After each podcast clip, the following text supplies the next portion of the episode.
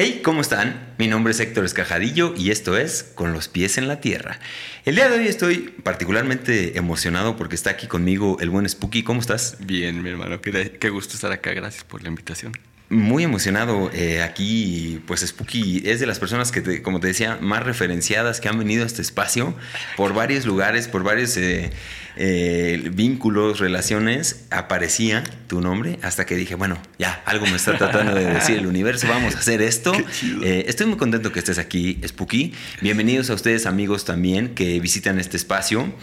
suscríbanse, compartan, comenten, todo eso que nos hace, pues por lo menos sentir que activamos algo, que está pasando algo. Eh, gracias por hacer esto. Les, eh, les, mando un abrazo a todos los lugares en donde estén.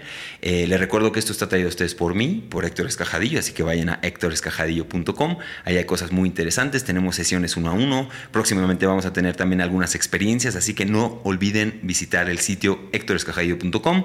Y ahora sí, mi querido Spooky, ¿cómo estás? ¿Cómo te ha tratado? Empezamos con esta pregunta que, que le hacemos a muchos invitados. ¿Cómo titularías si esta etapa de tu vida fuera una serie? quizá, ¿cómo se llamaría este episodio? Mm.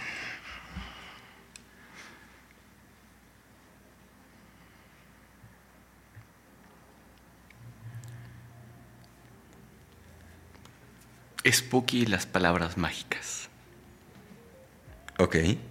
Spooky y las palabras mágicas. ¿Por qué? Porque ya en, la descripción del episodio, eh, cuéntanos un poquito más qué dice esa descripción. Porque me parece que el espacio que tú abres eh, es un portal, ¿no? A mí, eh, yo veo, mm, te sigo y me parece, y, aparece en, el Instagram el, cuadrito con, la entrevista eh, que corresponde y yo siento que como no en todas las situaciones sucede, en esa situación, con tu espacio, siento que sí se abre un portal, ¿no? Y eh, es un portal a la expresión de la conciencia, ¿sí? Sé que no está definido de alguna forma así, pero yo creo que tienes una clara intención hacia la expresión de darle una ventana a la expresión de la conciencia y eso es una manera de abrir un portal. Otro eh, recurso para abrir portales es la expresión hablada. Son las palabras, las palabras mágicas. Y al final de cuentas convergen en un mismo lugar. Eh, el, espacio que tú brindas a la expresión, a la expresión hablada, eh, permite que esta palabra se materialice aquí, en el planeta, en el universo y entonces empiece a gozar de los beneficios que goza cualquier cosa que habita el universo, como la prosperidad.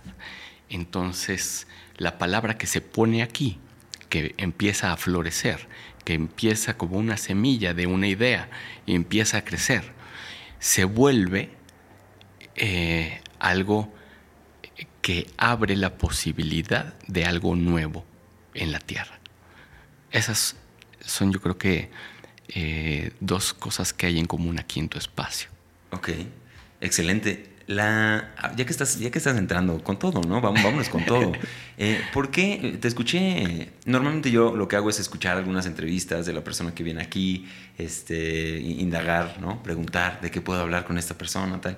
En una de las entrevistas que te escuché, eh, por ahí mencionas que el lenguaje, o podríamos contemplar que el lenguaje esto incluye evidentemente las palabras, es, un, es, algo así como un ser vivo. Claro. ¿Por qué dirías que el lenguaje se parece a un ser vivo? Pues, en, o sea, bueno, para mí es evidente, ¿no? Pero en las culturas, en muchas culturas, eh, el lenguaje está catalogado como un ser vivo, sobre todo las culturas que tienen que ver con la magia. Eh, porque eso es un poquito lo que te comentaba ahora. En el, cualquier cosa que sale de un ser humano cobra una vida independiente en el universo. ¿sí? Me voy a hacer un, pelito para atrás, ya que estamos. La gran diferencia del ser humano y cualquier otro ser es que el ser humano es creador. ¿ok? Es un creador consciente del entorno que está viviendo y del universo. ¿sí? Eh, un ser humano consciente y libre es capaz de co-crear el universo con el ser divino que hacemos todos. Un ser humano eh, que vive esclavo e ignorante solamente es alimento de entidades. ¿no? Entonces, cuando tú de manera consciente y libre empiezas a poner en el universo una idea, una palabra, un concepto, cuando empiezas a descargar, a bajar de la fuente maestra una idea, esa idea empieza a cobrar vida. Repito, porque empieza a participar de todas las ventajas que el universo ofrece. Como cuando tienes un hijo y por unos días el hijo puede este, ser tan frágil que quizá muere si no lo atiendes y si no le das de comer y si no lo procuras. Pero que después de un tiempo el hijo ya empieza a ser un ser independiente y ya empieza a, contar con, con la prosperidad que brinda el universo. Igual un proyecto, un proyecto también tú tiras un proyecto a la mesa, lo empiezas a trabajar y ese proyecto empieza a cobrar vida, porque empieza a gozar de las ventajas de estar en el universo. ¿no? El universo le empieza a dar todos sus beneficios. Y uno de los beneficios más eh, importantes del universo es la prosperidad. La prosperidad que es la posibilidad de que cualquier ser que habita el universo perdure. ¿No? Empezando por, la vida, empezando por el universo. El universo es próspero, por eso existe. La vida es próspera, por eso existe. Entonces, cuando tú pones una idea, cuando tú pones una palabra, un concepto en el ambiente, cuando de tu boca sale una palabra divina, entonces empieza a cobrar vida y empieza a palpitar y a latir y empieza a gozar de la prosperidad del universo. Ok. Entonces es un tema de prosperidad, de que puede desarrollarse, puede persistir, puede perdurar, puede hacer eh, todo un movimiento, puede ocasionar eh, catástrofes o puede eh, crear lo que sea, ¿no? Por eso es que consideramos que el lenguaje como vehículo está vivo, ¿no? Exactamente. Excelente. O sea, imagínate el poder que puede tener una palabra. O sea, una palabra puede lastimar profundamente a alguien o puede sanarla. Claro. Sí, una palabra puede cambiar la forma de pensar de una persona. Hay un, hay un, una exposición hermosa en el Museo Caluz ahora. Y es eh, de paisaje japonés y paisaje mexicano. Y entonces dialogan el paisaje japonés con el mexicano en, en una exposición bellísima. Y es increíble ver cómo el paisaje mexicano está pintado todo en horizontal y el paisaje japonés está pintado todo en vertical. Y ahí te das cuenta que el ser humano conoce y se expresa según su lenguaje. El japonés eh, escribe eh, vertical y el mexicano escribe horizontal. Hay una película buenísima que se llama The Arrival, que está como disfrazada de película de ovnis, pero en realidad es una película sobre el lenguaje son unos seres que llegan y entonces hay una lingüista que empieza a eh, comunicarse con ellos y ellos tienen una escritura circular. Y entonces esta chica empieza a no poder diferenciar entre el, el presente, el pasado y el futuro. Empieza a ver el tiempo circular. Y entonces te das cuenta que el lenguaje de estos, de estos seres empieza a afectar la forma en la que esta chica conoce se, relaciona con el ambiente. Entonces, eso, el lenguaje, el lenguaje. ¿Me puedo extender un poquito del lenguaje? Date lo que quieras. estamos empezando, no, no hemos ni empezado, nada más para que los amigos aquí calen más o menos de qué va a ir la plática. El lenguaje es una de las grandes cosas porque es una de las eh, maneras en la que nos relacionamos con el entorno yo siento que así como eh, el, gran espíritu, la mente maestra, el gran misterio, eh, puso en cada ambiente los elementos necesarios para que un ser pueda subsistir en él. Como en la selva que hace mucho calor te ponen mangos para que te hidrates, ¿no? Te ponen eh, frutas con agua para que tú puedas hidratar, cocos, ¿no? De la misma manera, quizá en lugares un poquito más eh, crudos eh, se acostumbra más quizá eh, comer la carne de animales y, y, cubrirse con su piel, ¿sabes? O sea, cada ambiente brinda en este universo de prosperidades, brinda lo necesario para que una persona, un ser, los seres, habiten y sobrevivan en él. Yo siempre he pensado que el lenguaje es uno de esos eh, regalos que nos da el espíritu y por eso las lenguas originales de cada uno de los espacios son tan importantes. De hecho dicen que los lenguajes que llegan y toman un lugar, sobre todo los lenguajes que vienen de una extracción latina, tienen mucha magia negra, porque en ellos vienen impresos códigos de, control y de manipulación, porque el lenguaje original de los lugares es lo que tiene llaves para sobrevivir en esos lugares. Ahora bien, el lenguaje también eh, eh, te permite una conexión, cierta conexión con, con la mente maestra. ¿sí? En esa conexión tú puedes descargar información con el lenguaje cada lenguaje te permite descargarla de una manera o de otra, porque está compuesto distinto. Como, decíamos, el japonés ve así, el mexicano ve así, ¿no? Por ejemplo, hablando del horizonte, ¿qué tan amplio es tu horizonte? ¿Qué tan amplia es tu mirada? No, imagínate que nuestra vida es horizontal, la vida de los japoneses es vertical. Qué interesante, claro. Qué vidas tan, tan marcadas con una forma de expresarse. Claro y profundizando en el lenguaje. ¿sí?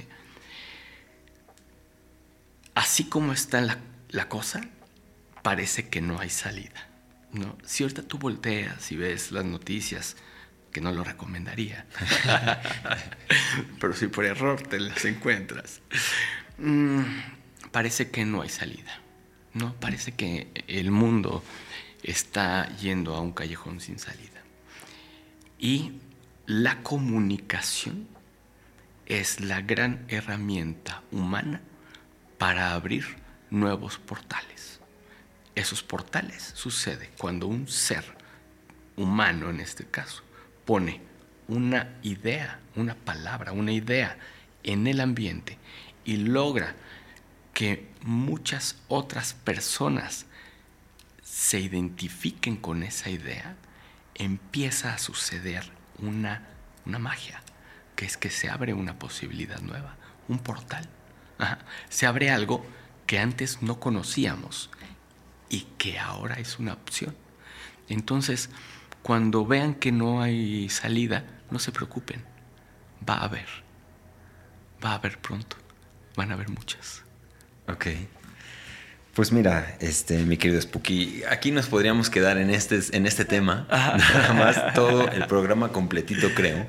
Eh, a mí me pones a reflexionar mucho eh, esto que dices del idioma latín, cómo viene cargado de ciertas cosas. Em, yo, eh, digo, como ya te platiqué ahorita, estuve la semana pasada en Perú, entonces esta palabra vida la traigo muy, muy presente, ¿no? Em, uno de los conceptos que, que, más me gusta es el causa y ¿no? Esta palabra que, puede significar vida. Eh, pero que ya si le damos un sentido un poco más profundo, o desde donde yo lo entendí, la vida se parece mucho a la voluntad. La vida es voluntad. Mm, cualquier, cualquier ser vivo tiene este, este impulso interno que lo hace querer vivir. Qué bonito. ¿no? Entonces, mi pregunta aquí, digo, ya para ir, digo, vamos a volver, vamos a volver al tema del lenguaje, pero para presentarte y todo esto, porque no te hemos ni siquiera presentado, nadie sabe aquí.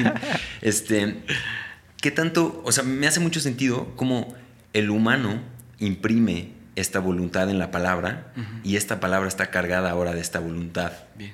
¿Tú crees que las palabras por sí solas eh, digo, obviamente es difícil eh, aislar al humano del, lenguaje, ¿no? Pero ¿crees que puede modificar esta voluntad? Eh, la palabra o la palabra misma, las palabras sin que nadie las diga, ¿tienen ya una voluntad por sí solas? ¿O es el humano el que les imprime esta voluntad, el, humano que, las expresa? Digo, es un tribusato, pero ¿qué opinas? Yo pienso que las palabras eh, vienen cargadas, sin duda, de una impresión que viene desde el sonido. O sea, me parece que tu pregunta es profundísima. O sea, tengo un gran amigo que, está, que es músico y, y, y me dijo una cosa hermosa. Me dijo, somos, cosa que ya más o menos estamos de acuerdo, somos vibración, ¿no? Partiendo de que somos vibración y el sonido es, es una vibración, así como te ves, así suenas. Si yo dijera, ¿cómo suena Héctor? Así como te veo. Y si tú empezaras a sonar de otra forma, si tu vibración empezara a cambiar, entonces yo te aseguro que empezarías a cambiar tú, que empezaría a cambiar tus ademanes, tus, tu rostro, tus gestos empezarían quizá a ser un poco distintos. ¿no? Y tú una persona con Alzheimer. Una persona con Alzheimer pierde su personalidad, porque la personalidad es la manera en la que estás vibrando tiene que ver con el lugar de la frecuencia en donde estás vibrando, ¿no? En la medida que tú te mueves dentro del, cuadrante de la vibración, tú cambias, cambia un poquito, cambia la forma en la que te sientas, en la, en la que te dispones, cambia la forma en la que te relacionas. Entonces, eh, me parece muy bonito eso, que así como te ves, así suenas. Esa es tu melodía. Imagínate si eso es con una cosa tan tan evidente como esta materia que somos. Eh, imagínate el sonido de las palabras.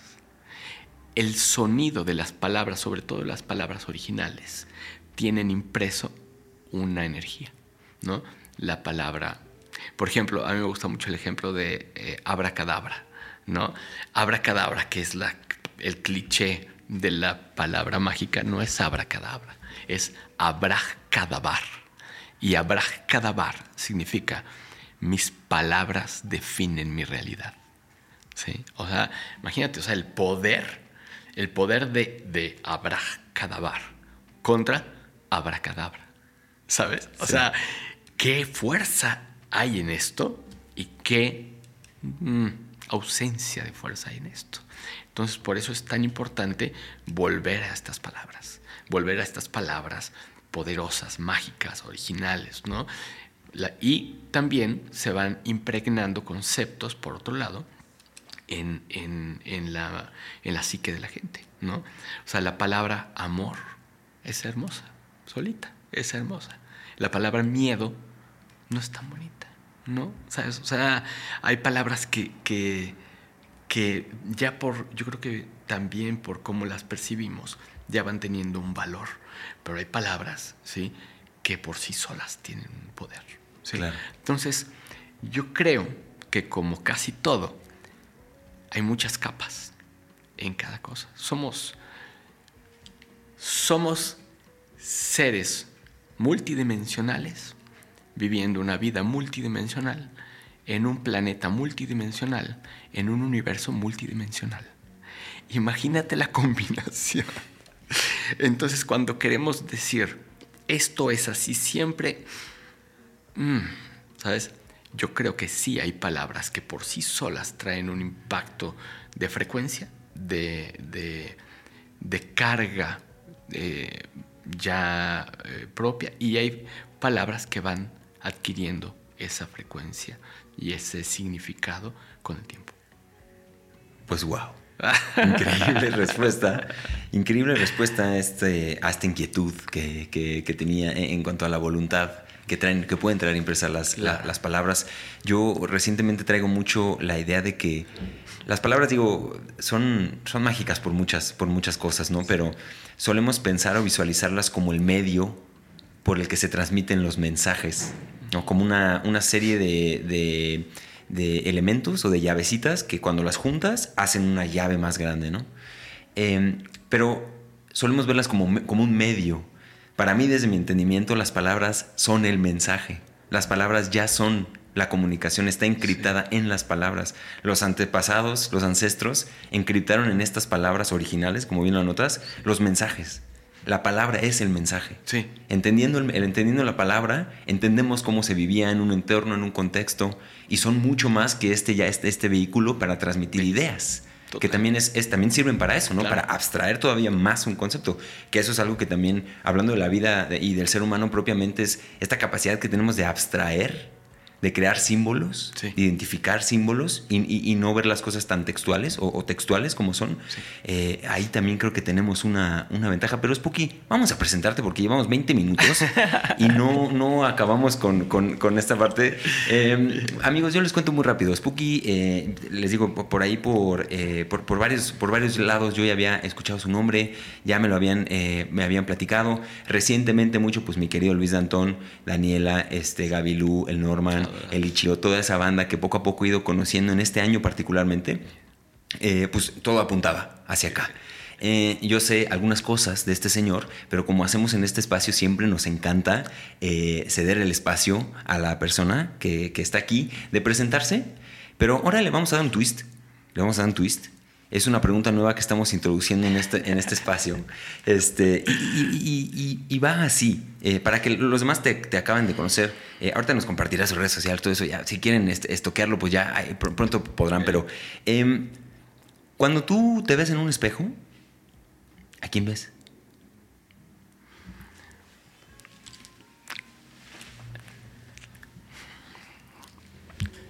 A Eduardo Sergio Pérez Contreras Spooky. Mensajero.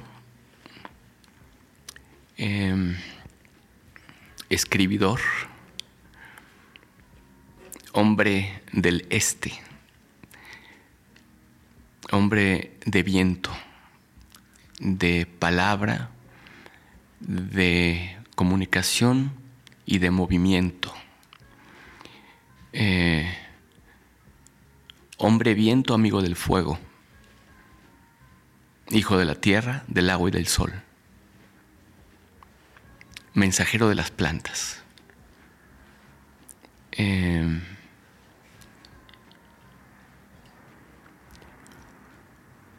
un hombre integrado en mis dos partes, que me costó mucho tiempo y, y luego te cuento eso integrar a Eduardo Sergio Pérez Contreras con Spooky. Eso fue un trabajo importante en mi vida.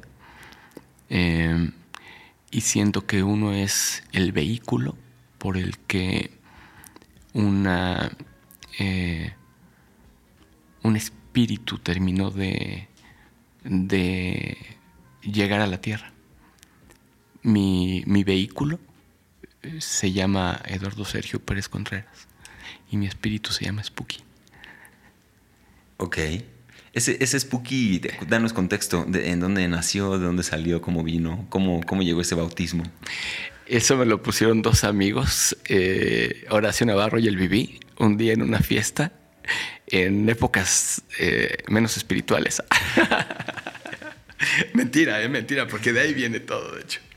Eh, estábamos en una fiestilla, estábamos ahí en una, en una reunión y pues yo estaba fiesteando y ellos llegaron a la fiesta y, y- y el Viví que habla, era muy pocho, ¿no? Y llega con, con Horacio y dicen, ¡ay cabrón! Ese chavito es bien spooky. Y entonces estaban todos mis cuates de la, de la agencia de- y de todos mis cuates. Entonces dijeron, ¡ay, el spooky, spooky, spooky! Y desde ahí, güey. Entonces, el spooky. Pero, pero obviamente es importante de dónde vienes, el spooky, ¿no? O sea, pero hay cosas que iban a llegar de una o de otra forma. O sea, el espíritu de spooky iba a llegar a mí, porque es mío. O sea, yo estaba preparándome para que llegara spooky a mí. Y, y hubiera llegado así, hubiera llegado de otra forma, como todo lo que nos llega. Claro. Oye, eh, pues nos das un, eh, una visión bastante completa de lo que ves cuando te ves en el espejo. Eh, una de las cosas que más me llamó, digo, todo, todo estuvo delicioso y creo que lo podríamos desmenuzar y preguntar por qué en cada uno de los elementos que compartiste, pero hay algo muy particular, muy específico, muy especial que me gustaría que desarrolles y es esto de un hombre del este. Pues mira, las direcciones eh, son importantísimas. En, las culturas chamánicas, en las direcciones, tú puedes, tú puedes en las culturas chamánicas hay eh, distintos seres a, los que se les agradece, ¿no? Eh, por ejemplo, las cuatro direcciones tienen un espíritu, ¿no? El norte, que en muchas culturas chamánicas es el agua, el misterio, ¿no? Eh, el oeste, que es la tierra, es eh, la memoria, ¿no? es el asentamiento, es, es cuando tú eh, concretas, puedes concretar tus proyectos. El sur, que es el fuego, es el emprendedurismo está muy en el sur, ¿no? Es iniciar, iniciar, iniciar. Y todo este movimiento que, que da origen a, a nuevos proyectos.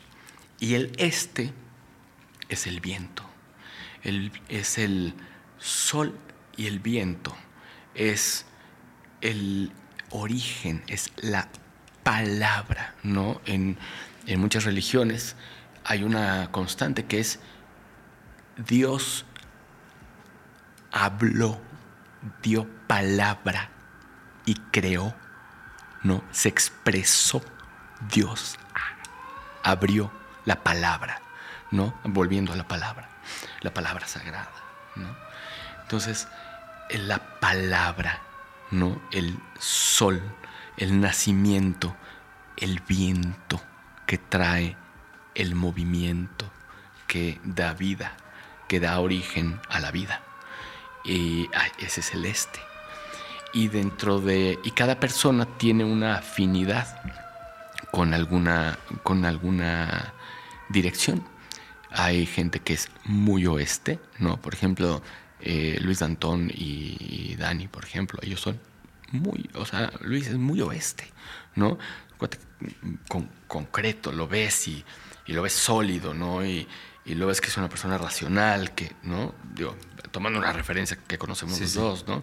Pero es una, eh, las personas oeste son personas muy, este, de confiar, ¿no? Que de pronto eh, toman proyectos y los llevan a cabo, ¿no? O sea, hay, hay, un, hay una tendencia en esa gente a, concretar. La gente que es muy sur es esta gente que no para y que todo el tiempo trae una idea y que todo el tiempo trae un proyecto. Y que de pronto puede correr el riesgo de quedarse en los proyectos que no terminan. Y nunca concretar. La gente del oeste puede ser que de pronto sea tan concreta que le hace falta un poquito de, ímpetu como para, como para tener, cambiar, ¿no? Entonces cada una de las direcciones tiene una personalidad. Y tú también te puedes mover en el aro de las direcciones en tres niveles. ¿no? Tú te puedes mover. La gente que es sur o, o sureste, tres. Gente que imparable, que, que tarde o temprano se va a quemar pues demasiado fuego, demasiado movimiento. Eh, pero conforme te vas acercando a tu centro, los poderes de cada uno de los elementos empiezan a, a sentarse, a ser más controlados, a ser un poquito más moderados, más mesurados y a poder intercambiarse mejor con los otros elementos. Y dentro de los, las cuatro direcciones, yo soy muy viento. Yo soy movimiento, yo soy comunicación, palabra, ¿no? Ese es mi, ese es mi lugar. Esa es mi dirección. Y esos son los, los, las cuatro direcciones. Luego hay tres mundos. Y, ahora que, has estado muy en contacto con la cultura quechua, eh, eh, los tres mundos, ¿no? El Ucupacha, el Hanakpacha y el Caipacha. ¿no? que son los tres mundos, los mundos superiores, el mundo del aquí y el ahora y los mundos ultraterrenos, ¿no? que también hay, también una correspondencia entre los tres mundos, las cuatro direcciones y las multidimensiones.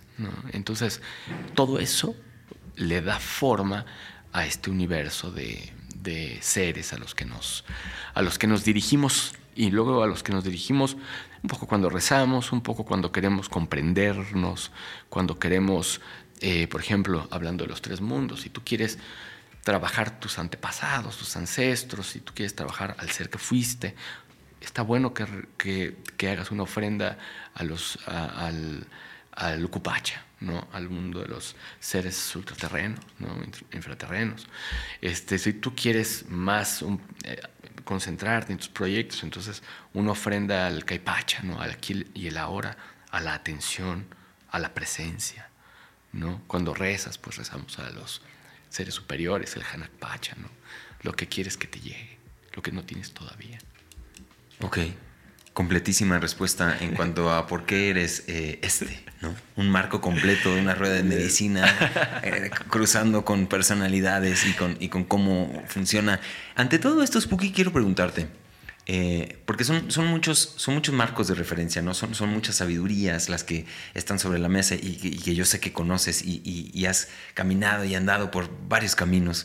Em, dentro de todo este mundo, de la espiritualidad, si es que lo podemos llamar de una manera, por englobarlo, digo, solamente para ubicarlo. ¿no? Em, ¿Cómo se distingue lo que es teoría? Digo, sí, una teoría que puede rayar en una especie de especulación ante cómo son las cosas y la realidad. ¿Cómo diferencias o distingues tú estos conceptos y la acción particular de especular?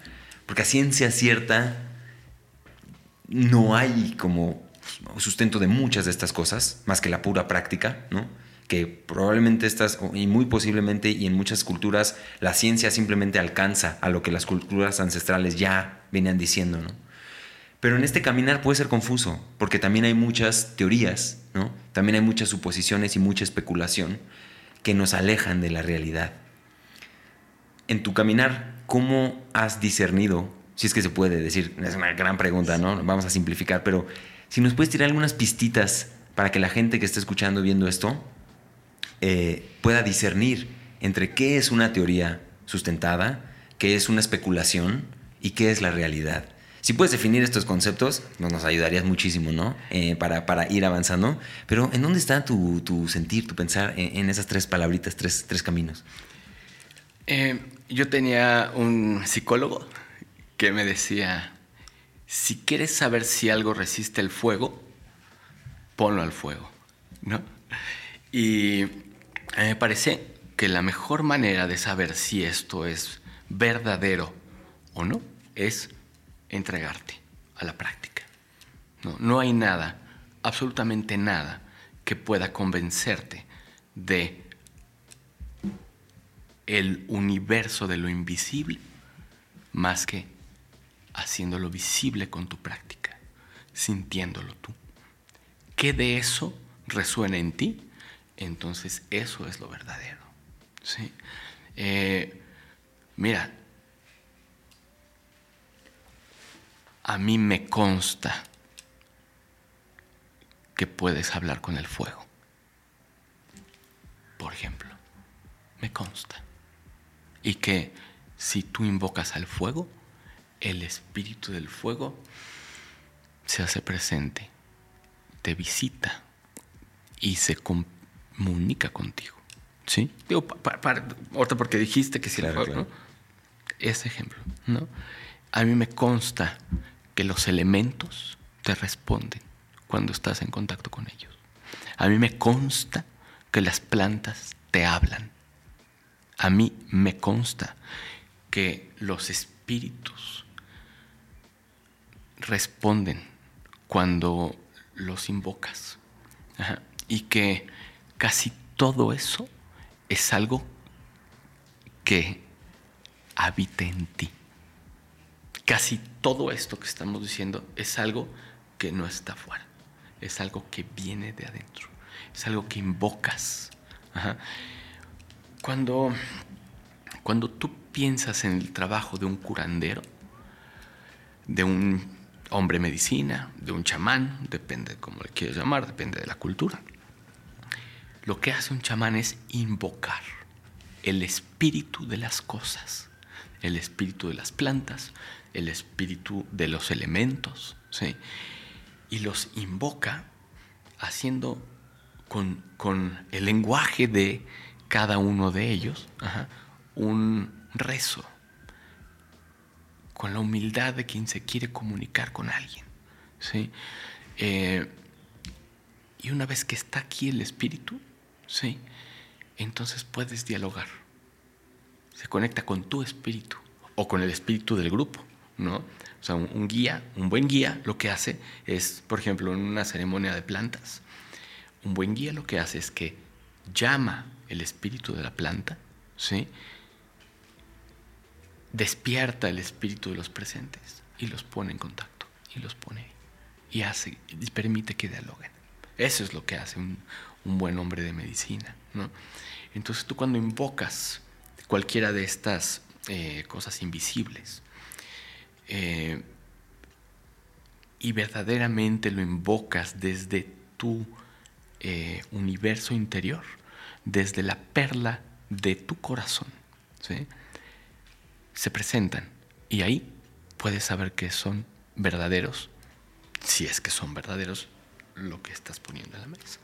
No hay, no hay nada más, no hay nadie más que te pueda convencer de qué es verdadero o no, más que tu propia práctica. Ok. Ahora, en, esto vamos ya a meternos al tema de las, de las plantitas, ¿no? Que digo, aquí hablaste de fuego, hablaste de estos elementales que se manifiestan. Eh, las plantas como tal también tienen una presencia y a mí me, consta que, hay mensajes que se reciben. Em, y por lo mismo, ¿no? Como por experiencia, no, no, por, otro, no por otro lado. Ahora, eh, yo también veo una constante eh, dentro de esta dualidad de este camino.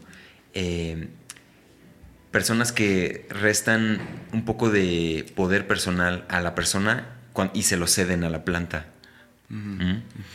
Y he escuchado varias veces en las sesiones que yo hago, tal, es que la planta me dijo que tengo que hacer esto. ¿En qué momento, Spooky, trazamos la línea entre qué me está diciendo realmente la planta. Y, volvemos, digo, creo que la respuesta va a ser la experiencia, ¿no? Otra vez quizá, pero si profundizamos, ¿cómo discernimos entre qué es un mensaje real de, de, una planta que me está hablando o qué es esto otro que tú ya dijiste que está dentro de ti y que habla, que nace a partir de la interacción con esta entidad, pero es que eres tú. Si Spooky, digamos, está escribiendo un libro, que lo está haciendo, que es lo que sé, Em, en donde entrevistas a las plantas, que ahorita nos, platicarás de eso, ¿qué de este mensaje es realmente la planta hablando?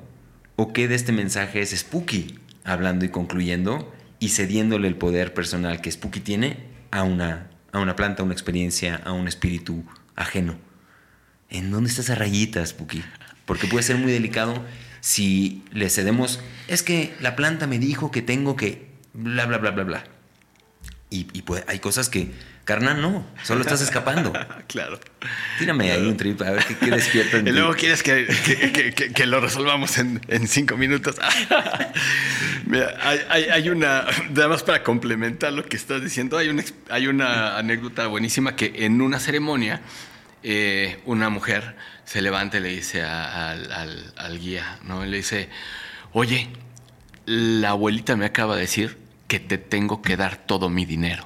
¿no?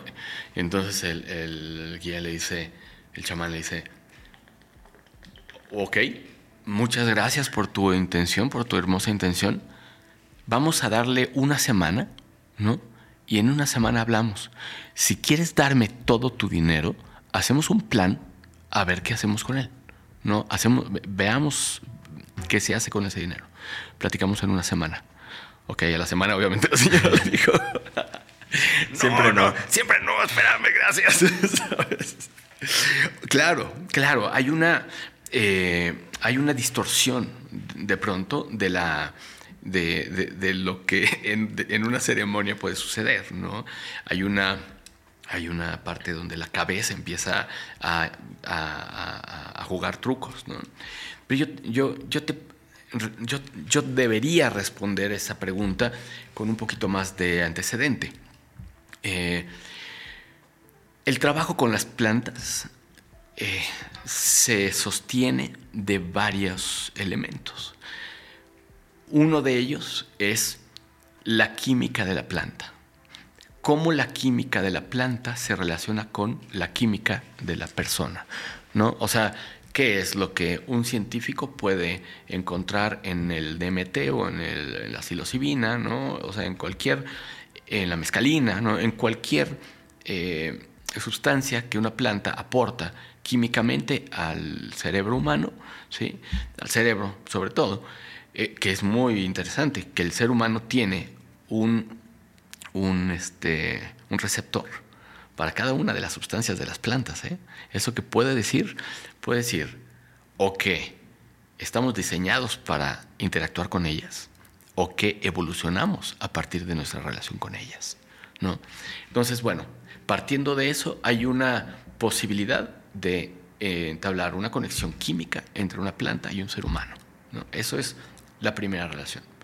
La siguiente relación, que es mucho más importante, es mucho más profunda, que eso no hay manera de que salga de un laboratorio, no hay ningún eh, eh, compuesta o, o MDMA artificial que contenga el espíritu de la planta. ¿sí? O sea, todo esto que ya se sintetiza de las plantas, el, eh, este, el DMT sintético, ¿no? Todo, todo, lo que está sintetizado solamente puede traer la química de la planta, la química de la sustancia activa de la planta. Pero eso solo es la conexión, eso solo es la sintonía que hace la planta primero con tu cerebro para que puedas entrar en un trabajo de ceremonia. A partir de ahí empieza el trabajo, ¿sí?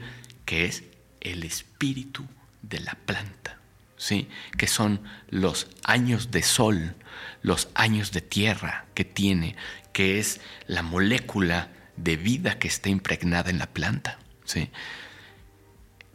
Esa es la que te lleva a las verdaderas eh, respuestas eh, que van más allá de un conocimiento eh, previo tuyo, ¿sabes? O sea, sí, efectivamente, la química te puede llevar a expandir tu, tu conocimiento de ti, a observarte, ¿no? Es muy común platicarlo así, ¿no? O sea, la planta te, eh, la química en tu cerebro lo que permite es que hagas un pasito para atrás y te observes, ¿no? Y digas, ok, esto, esto es lo que me está pasando, no como si un psicólogo dentro de ti te ayudara a ver dentro de este laberinto en dónde estás parado y cuáles son las posibles salidas. Eso es química, química que de otra forma, pues hay químicos que lo, que lo logran, ¿no? Cuando, cuando tú te tomas eh, un un, medicamento para la ansiedad, lo que hace un poco es eso, ¿no? Te abre una nueva conexión que te permite ver desde otro lado eso. Pero el trabajo más importante es cuando el espíritu de la planta se conecta con tu espíritu y empiezan a dialogar. Ahí empieza verdaderamente a haber un descubrimiento trascendental, más elevado que únicamente eh, tu propio conocimiento. Hay ceremonias de las que uno termina diciendo, hoy sé algo que no sabía. Sí, hoy entendí algo que no conocía. ¿no? Y que luego empieza a suceder cosas mi esposa Martina y yo tenemos una cosa muy chistosa que yo llego de una ceremonia y le digo, mi amor, hoy me pasó esto y vi esto. Me dice, sí, en los libros de los Vedas, en los Upanishads, dicen eso hace cinco mil años. Le digo, ladrones. O sea, claro, hay mensajes que van bajando eh, por distintas épocas, ¿no? Y se van eh, encarnando en distintas personas en distintos momentos, porque también hay distintas necesidades de que ese mensaje sea compartido en un contexto distinto. ¿no? Pero entonces, bueno, está la química, está el espíritu de la planta, está el guía, el guía que, como platicábamos ahora, el chamán, el curandero, el hombre medicina, como se le llame en cada, el taita, ¿no? como se le llame en cada cultura, tiene el, la responsabilidad y el, el derecho ganado con su trabajo de invocar al espíritu de la planta y despertar al espíritu de los que están aquí, de los que están en la rueda, en el círculo. ¿sí? Entonces, también depende de las puertas que este guía sepa abrir para ver hacia dónde lleva la ceremonia. Otro factor importantísimo es la ceremonia que la planta dicta, que va muy de la mano con el, con el guía y con el espíritu. Las plantas han dictado sus ceremonias a través de los millares de años. ¿sí? Eh, una de las ceremonias eh, que a mí me gusta más y que, que reconozco como uno de los ejercicios de, eh, más parecidos a cómo funciona el universo es la ceremonia de la hoja de coca. Y la hoja de coca es una planta que no es psicoactiva, es una planta que lo que hace es despertar el corazón. Y se siente en todo. Cuando vas en la montaña, ayuda a que tu corazoncito te, sirva mejor cuando estás a 5.000 metros de altura. Pero también hace que las relaciones se, estén en Aini, ¿no? en reciprocidad, ¿no? hace que haya una, una relación más amorosa, más de correspondencia. ¿no? Eh, la ayahuasca, los ícaros de la ayahuasca, la ayahuasca dicta las voces con las que debe ser llamada. Un verdadero guía, un verdadero chamán, un verdadero hombre medicina, mm, no canta música medicina nada más. Un verdadero eh, hombre de, medicina canta ícaros, que es la planta quien dictó el ícaro. Y de hecho, el ícaro no es una melodía eh, terminada. El ícaro, el ícaro, de hecho, se llama Icaros, ¿no? se pronuncia Icaro, no Ícaro, perdón. Eh, es, cambiante, ¿no? Es cambiante. El Ícaro empieza y de hecho el, el, hombre medicina, conforme lo canta, va descargándolo y va moviéndolo y va sintiéndolo y va hablando con la planta. La planta dijo cómo se le hablaba. Entonces, vamos viendo que es la química el espíritu, la ceremonia, el guía y la persona que lo toma. ¿no? Depende de cómo llegue esa persona y de su intención. ¿sí? Es el camino que toma la medicina con esa persona. ¿no? Aunque tengas esta química, este espíritu, este guía en una misma ceremonia, tu intención es el timón de, la, de tu propia ceremonia, hacia donde tú le dices a la planta, al espíritu de la planta, que quieres explorar, hacia allá la planta te lleva. Entonces, cuando tú sumas la química de la planta, el espíritu de la planta, la ceremonia que la, que la planta dicta con su rezo, más la intención de la persona, ok, tienes una ceremonia. Y tienes una ceremonia que bien puede ayudar a que la persona haga un trabajo profundo de introspección y además descargue información que está destinada para ella. También es importante. Es cierto que a veces decimos, es que la abuelita ayahuasca, es que el, honguito, es que el jicuri me dijo. Claro, te lo dijo a ti, en esa relación tuya con él, con ella, porque tú estabas listo para eso. Entonces nunca estás de lado, nunca es solo la planta, porque la planta a otra persona quizá no se lo hubiera dicho, ¿sí? no se lo hubiera, eh, no hubieran llegado juntos a eso. Yo creo que es eso, siempre es una comunión. Eso es lo que es una ceremonia, ¿no? Es una comunión. Claro. Ok, eh, una respuesta muy completa, ¿no? De estos elementos en donde al final se unen con uno, ¿no? Este individuo que está participando en esto quizá también es parte esencial y en donde llega este mensaje particular específico que todo este contexto, todo este entorno arroja. Una pregunta personal. En tu caso, en tu caminar, eh, he escuchado por ahí que, bueno, te, defines como escribidor, ¿no? Y sé que escribes durante las ceremonias, normalmente sueles hacerlo. ¿Qué cambió en tu caminar eh, antes, o, si siempre has escrito, por qué esto es importante para ti, por qué ha sido importante escribir, pero si no, ¿qué cambió antes de escribir y cuando empezaste a escribir durante las ceremonias? ¿Por qué esto ha sido importante para Spooky y, esta herramienta particular durante este contexto? ¿Por qué lo ha sido? Bueno, la manera en que yo empecé a escribir en ceremonia fue muy, pues muy casual. Yo hice mi primera ceremonia de ayahuasca eh, hace unos cerca de 20 años.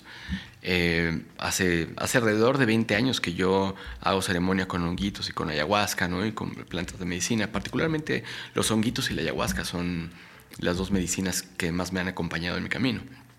Y, y la primera vez que yo llegué a una ceremonia de ayahuasca, llegué así como estoy ahorita con mi cuadernito y mi lapicito, que siempre los traigo.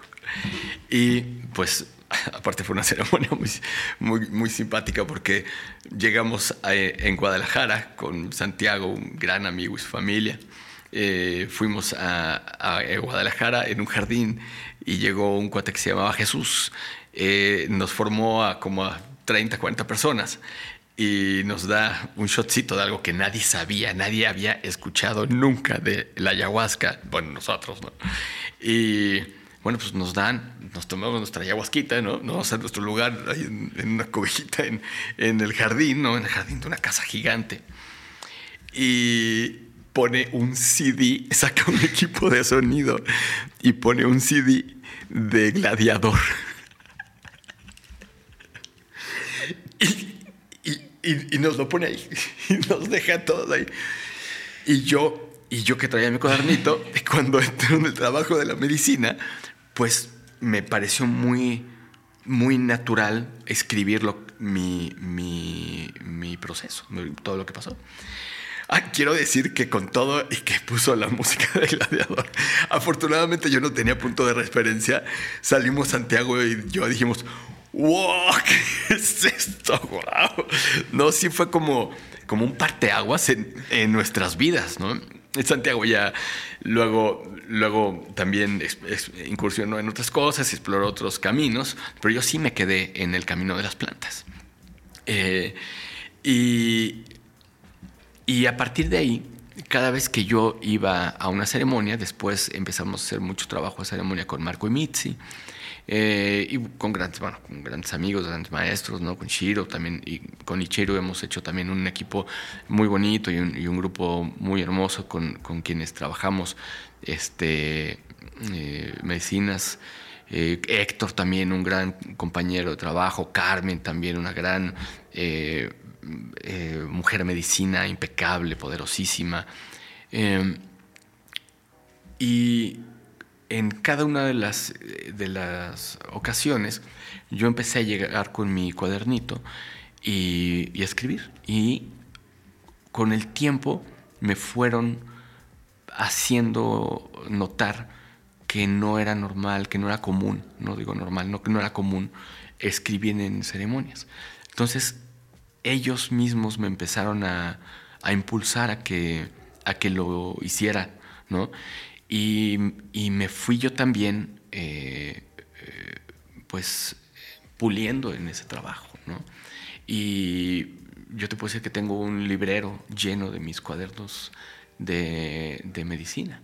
Eh, tengo, pues tengo prácticamente escritas todas mis ceremonias.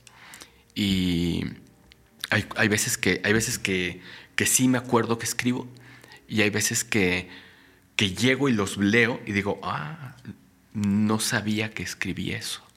O sea, ya hay trabajos en los que no, no recuerdo haber escrito ciertas cosas y las encuentro en, en, los libros, en los cuadernos.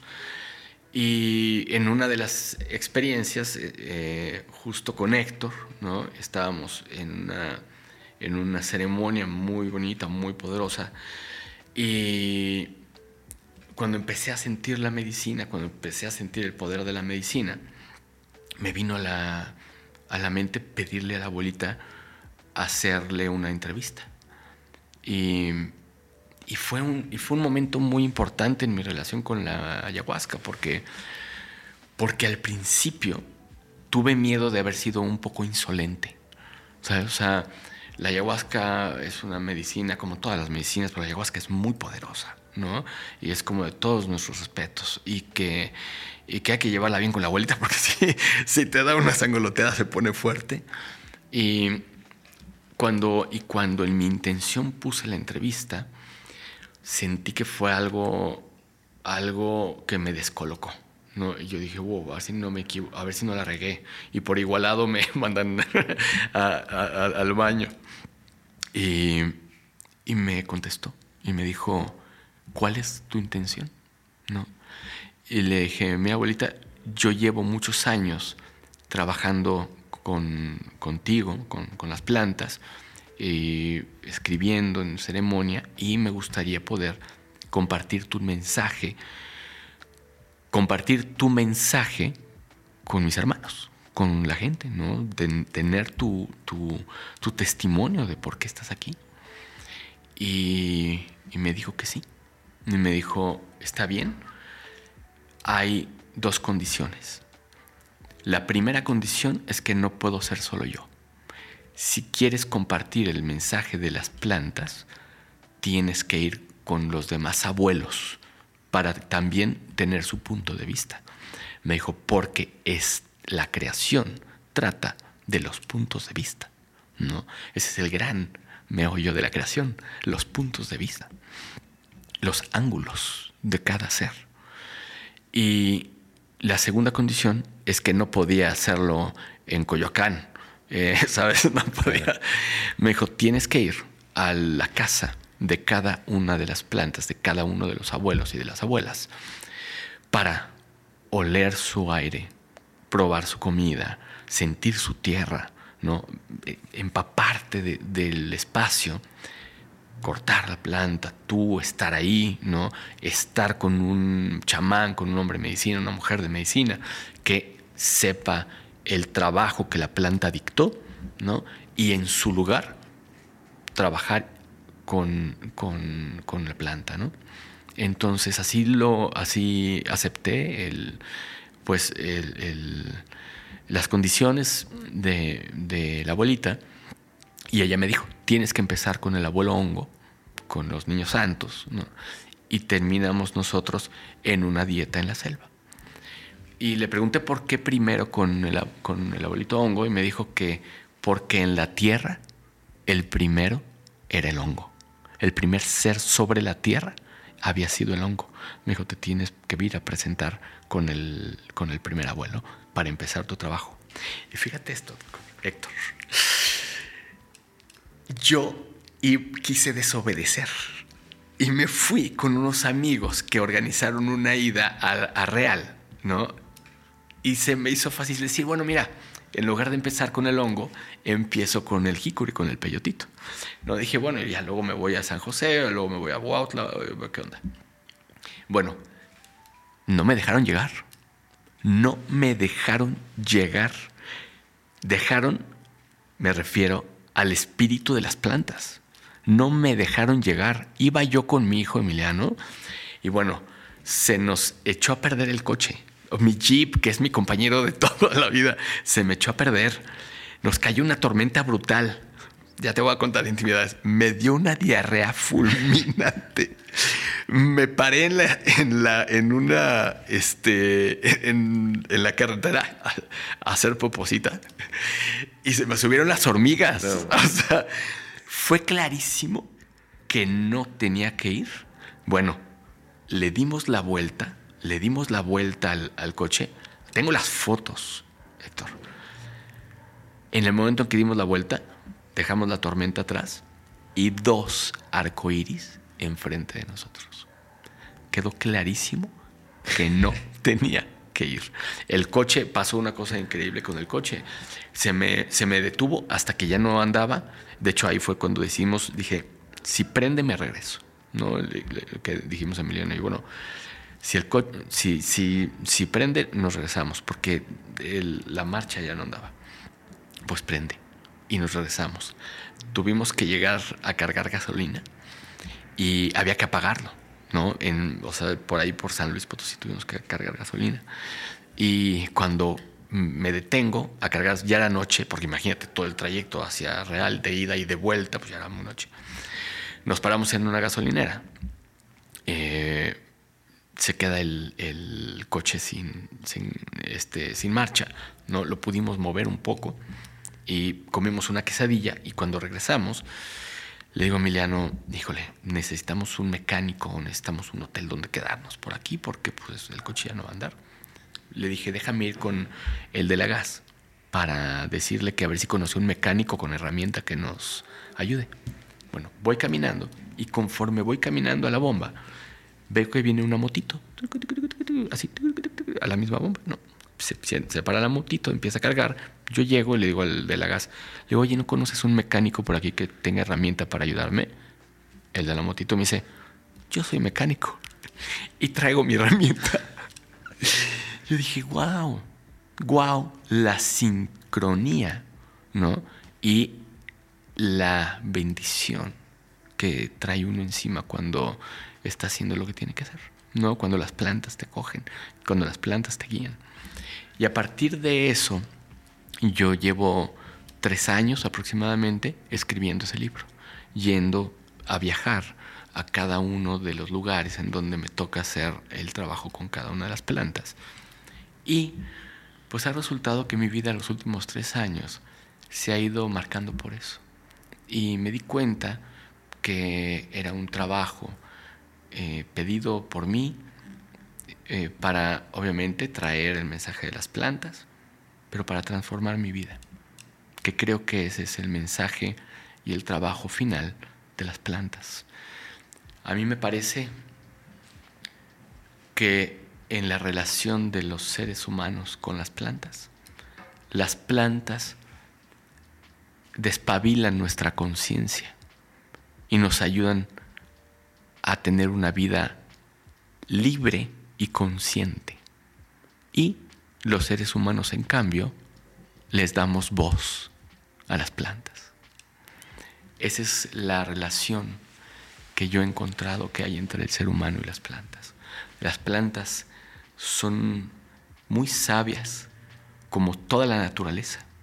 Un río es muy sabio, una flor es muy sabia, un canto de un pájaro es muy sabio las plantas de poder son extremadamente sabias. Y en la relación con el ser humano, ellas despabilan nuestra conciencia y nos dan libertad. Y nosotros a ellas les damos voz. Ok.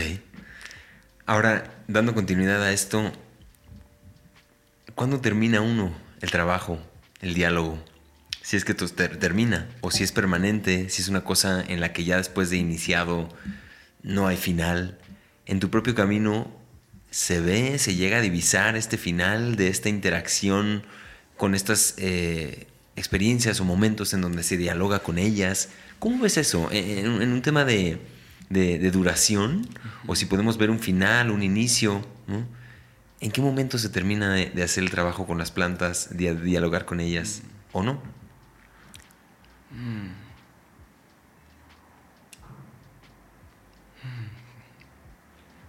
Depende de tu camino.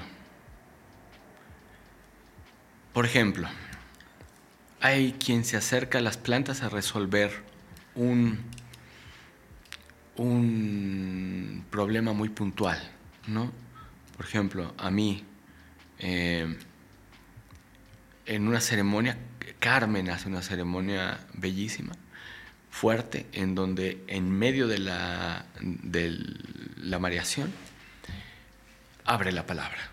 Entonces es muy fuerte porque tú estás en el trabajo, ¿no? tú estás trabajando y ella empieza a hablar y abre eh, las energías. ¿no? La energía masculina, la energía femenina.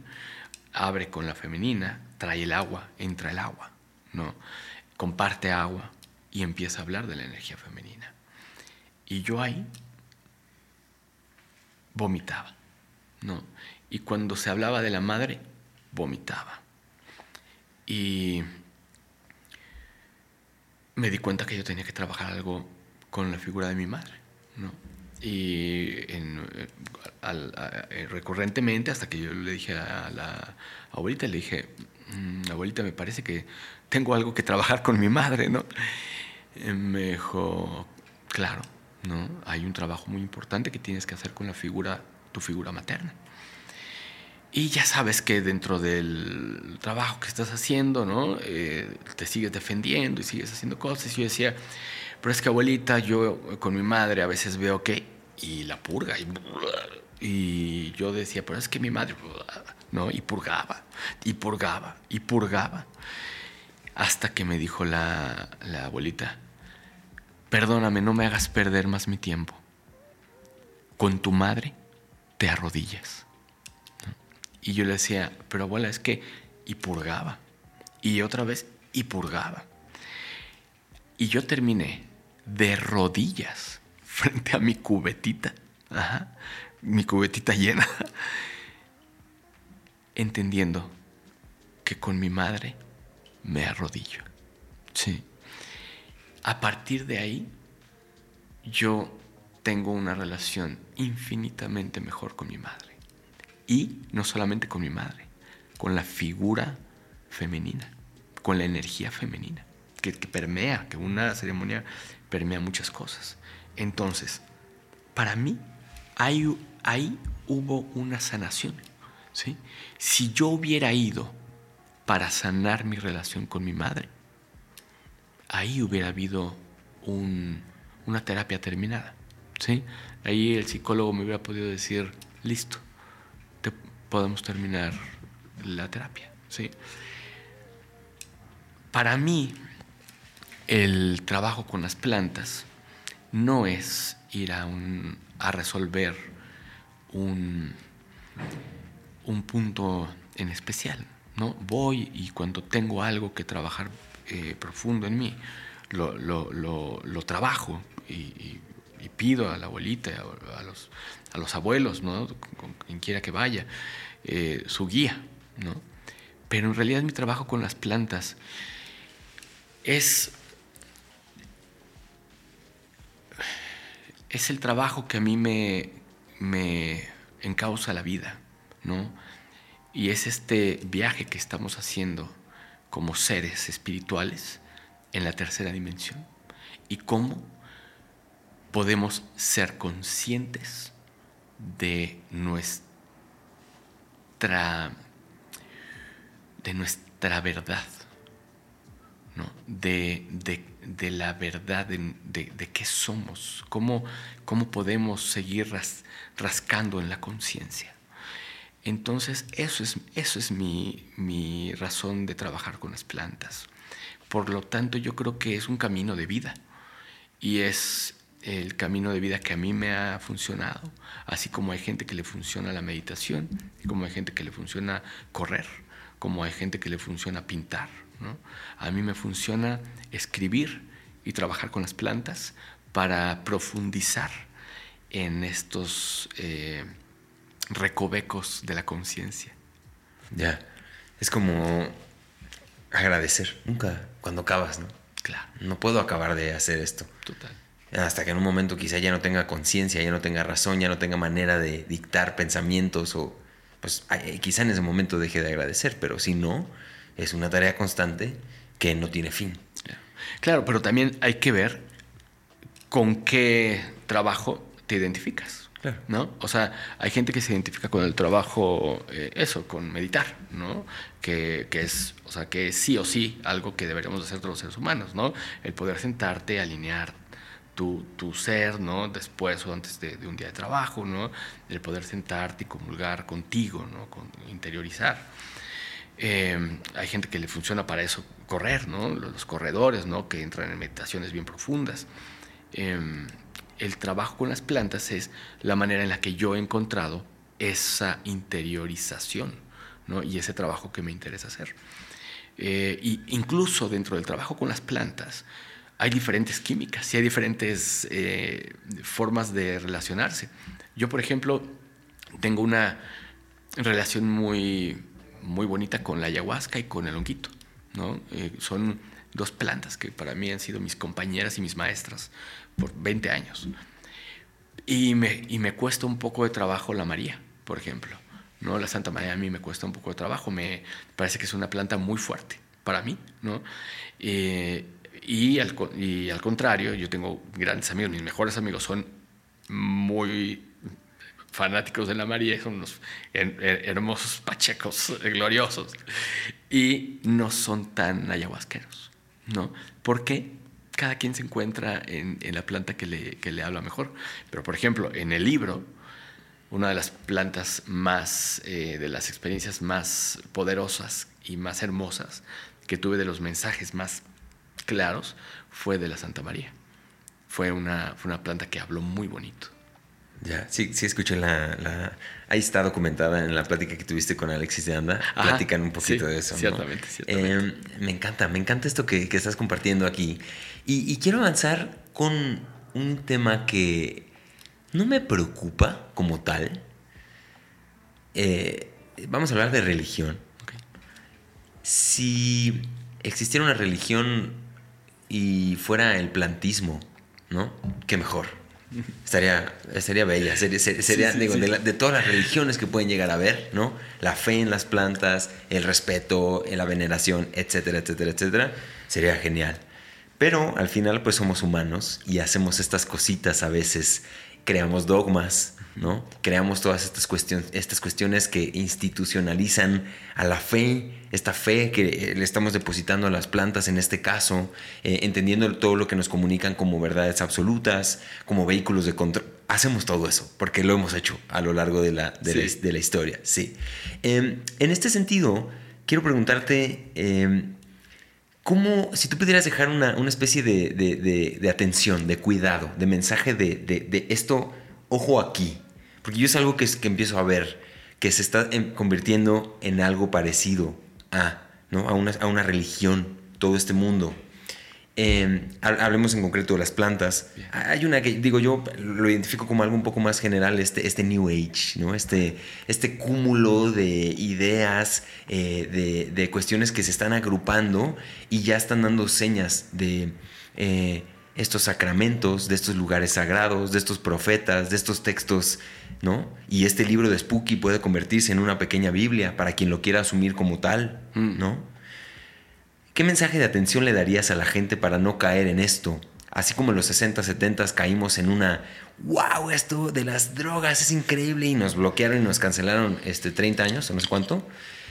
Aquí podemos caer, yo lo veo, ¿eh? No sé si tú compartes esta visión, ya me dirás si no. Veo que podemos caer en convertir esto en una especie de religión institución humanizada, ¿Qué mensaje de atención le darías a la gente para no convertir esto tan hermoso, tan bello, tan puro en algo así como una religión? Y si está bien que se convierta en una religión desde tu punto de vista, también. Compárame ahí estos dos munditos, religión, plantismo, todo esto que te acabo de tirar. Dime lo que estás eh, sintiendo, pensando eh, y realizando, porque me interesa mucho escuchar tu punto de vista.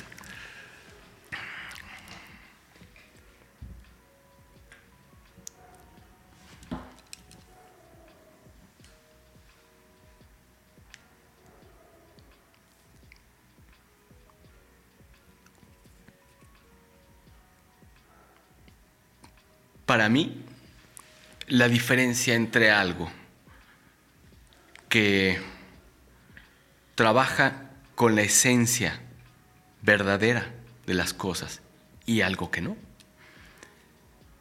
ya sea un dogma, una religión, lo, que, quieras eh, ponerle como nombre, es si te impulsa a hacer un trabajo buscando afuera lejos o adentro profundo.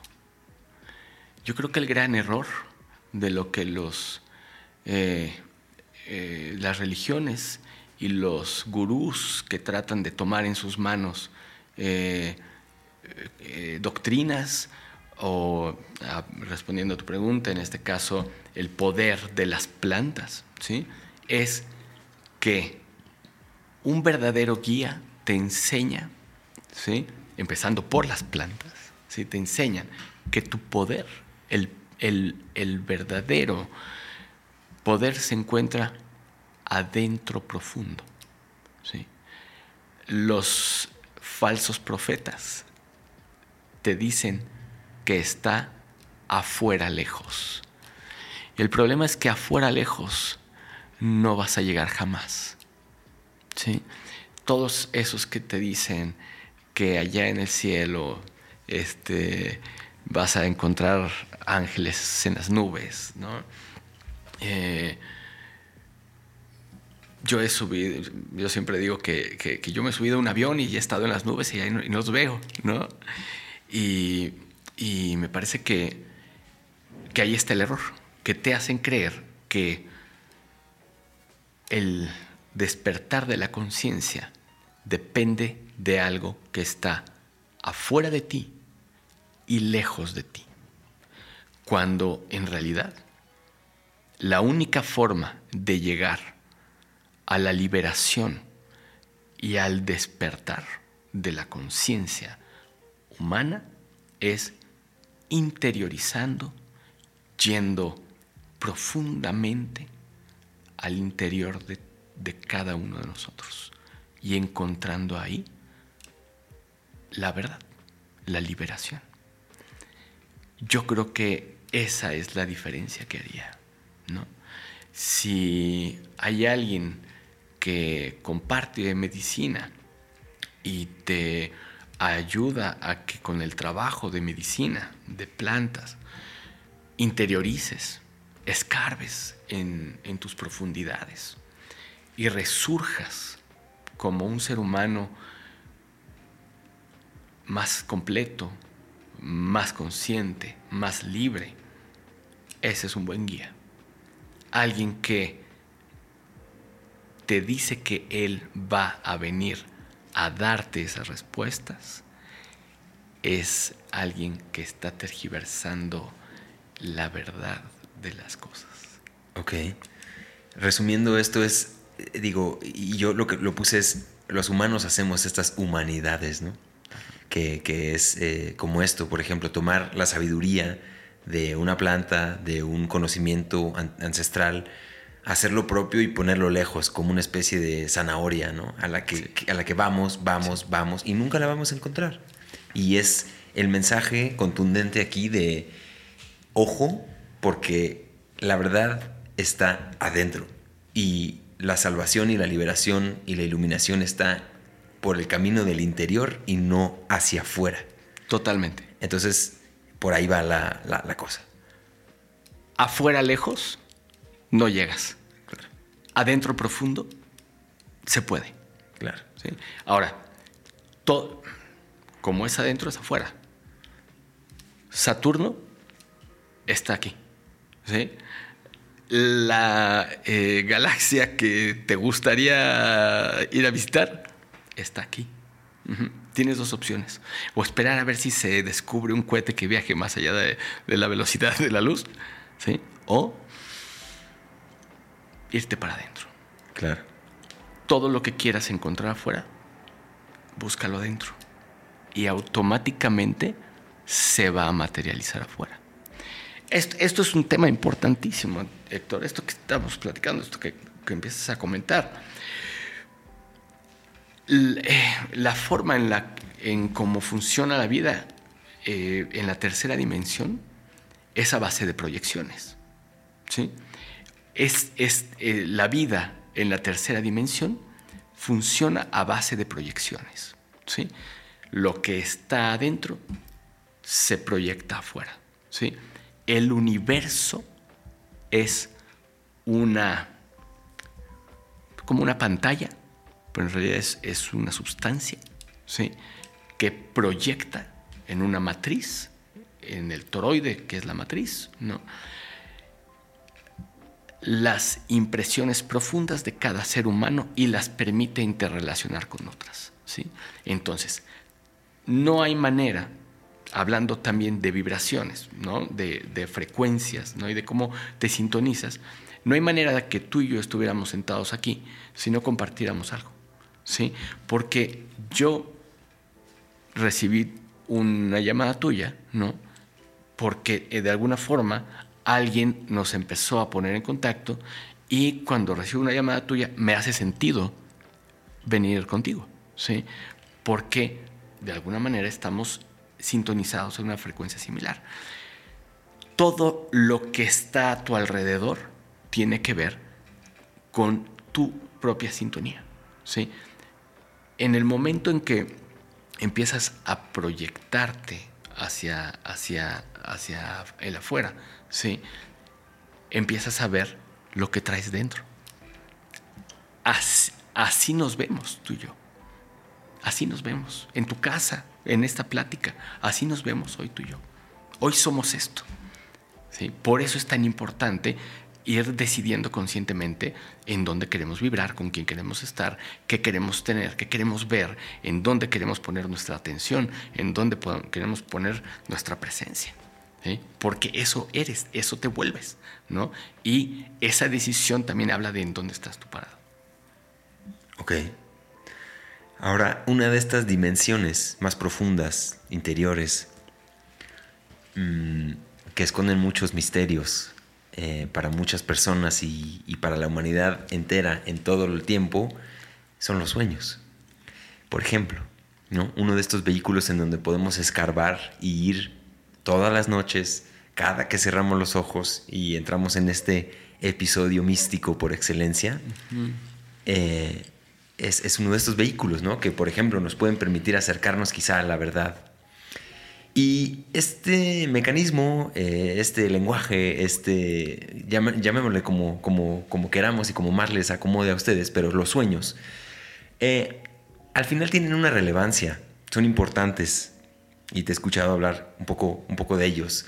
En este episodio que tú acabas de vivir eh, en la selva, en un proceso profundo de comulgación, ¿existe esa palabra? de, comulgar, de, comulgar, de, comunión, de, comunión, de comunión con esta, con, una planta y una selva, un entorno, una, una, una tradición, todo esto, ¿no? en, su máxima expresión. Cuéntanos por qué son importantes los sueños en este tipo de procesos de, vamos a llamarle búsqueda, ¿no? Claro. De, de lo que sea que estemos buscando. Pero por qué son particularmente importantes ¿Por qué las cosas que se viven ahí no son azarosas? Eh, ¿Qué has podido entender tú en tu caminar de esto, de este momento al que todos accedemos eh, en una tercera parte de nuestras vidas? Digo, si nos ponemos matemáticos, una tercera parte de la vida estamos dormidos. ¿Qué hay ahí para nosotros, Spooky? Y en tu propia experiencia, cuéntanos cuál es la importancia de los sueños. Fíjate, fíjate Héctor, hay una cosa padrísima con los sueños. Dicen que el que aprende a vivir, aprende a soñar.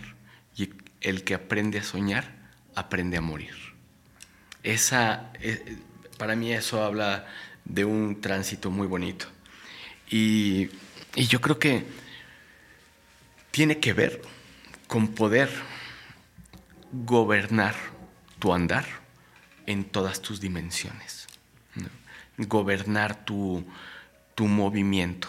¿no? Yo creo que esa es una cosa me parece que es por ahí, ¿no? O sea, creo que tiene que ver con aprender a gobernar tu movimiento en todas tus dimensiones, que creo que debería de ser la maestría a la que deberíamos aspirar todos los seres humanos, el poder gobernar nuestro movimiento, nuestro movimiento consciente en la vigilia, ¿no?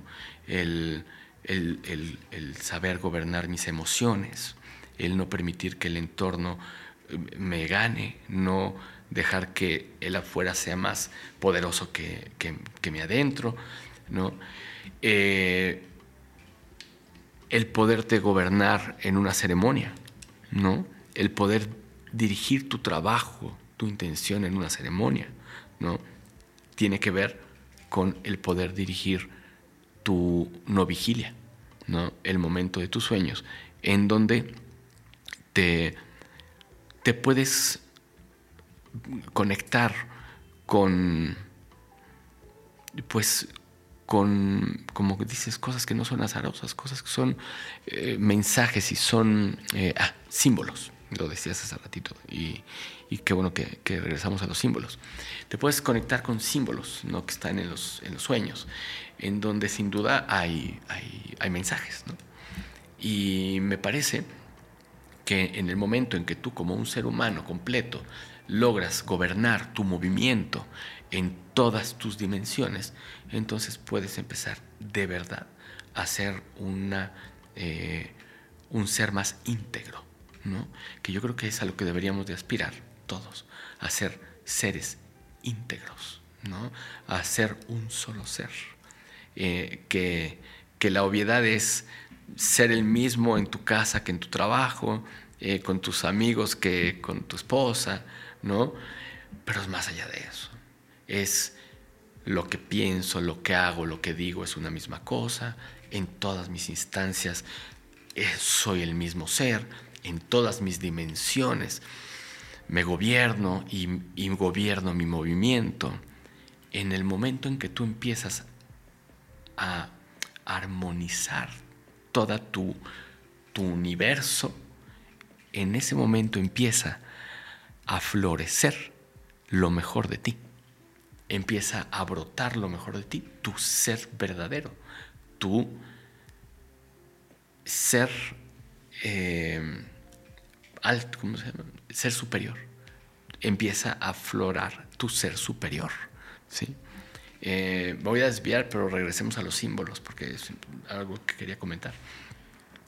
Eh, eh, hay, una, hay una cosa que a mí se me hace muy interesante, que es eh, el 666, ¿no? que es el número de la bestia. Y los Vedas dicen, y, que me parece bellísimo, que la bestia somos nosotros, ¿no? Somos nosotros bajando a la, a la tercera dimensión, encarnando en este traje, ¿no? Maravilloso, esta tecnología espectacular que traemos puesta. Y eh, pues empezamos a, a, ser torpes en nuestro movimiento, en nuestra forma de, de relacionarnos con, con, el universo que tenemos enfrente, ¿no? con esta serie de proyecciones en las que estamos. Pero conforme vas gobernándote, conforme gobiernas tu ser, conforme te integras en en este ser, integras tu materia, tu mente, tu, tu alma, tu espíritu, te vuelves un ser integrado, íntegro e integrado, ¿sí? en armonía. Entonces la bestia deja de ser la bestia. Y entonces empiezas a ser un espíritu, un alma consciente, experimentando este viajezote en la tercera dimensión. Entonces imagínate qué valioso es poder ser un, humano que, que pueda gobernar su movimiento en todas sus dimensiones. Encontrar los símbolos que están a la vista todo el tiempo frente a nosotros, los símbolos que están en los sueños, los símbolos y los mensajes que puedes encontrar en, en una ceremonia, en una relación. Esto es una ceremonia, esto está plagado de símbolos ahorita, ¿no? O sea, cómo en la ceremonia diaria de la vida vas pudiendo encontrar cómo el universo te habla a gritos todo el tiempo, ¿no? Entonces, ¿en dónde quieres escucharlo? ¿Lo quieres escuchar hoy, aquí, tomándote un helado en la calle, ¿no? Mirando a tu alrededor. ¿Lo quieres escuchar dormido, ¿no? Soñando. Lo quieres escuchar en una meditación, lo quieres escuchar en una ceremonia. ¿Cómo quieres escuchar al universo? O lo queremos escuchar en todas sus expresiones para ser más completos, ¿no? Entonces, los sueños son ese espacio en donde el universo habla con símbolos de, en, otra, en otro espectro de dimensión. ¿sí? Entonces, hay que, hay que atenderlos. Claro. Y eh, puedo seguir.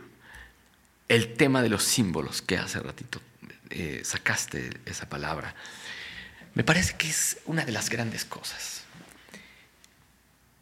El universo escucha y habla todo el tiempo. Yo he podido intuir una forma en la que el mecanismo de la matriz funciona. Eh, la Matrix, ¿no? Que es esto, es, es la proyección aparente que se da por default. ¿sí?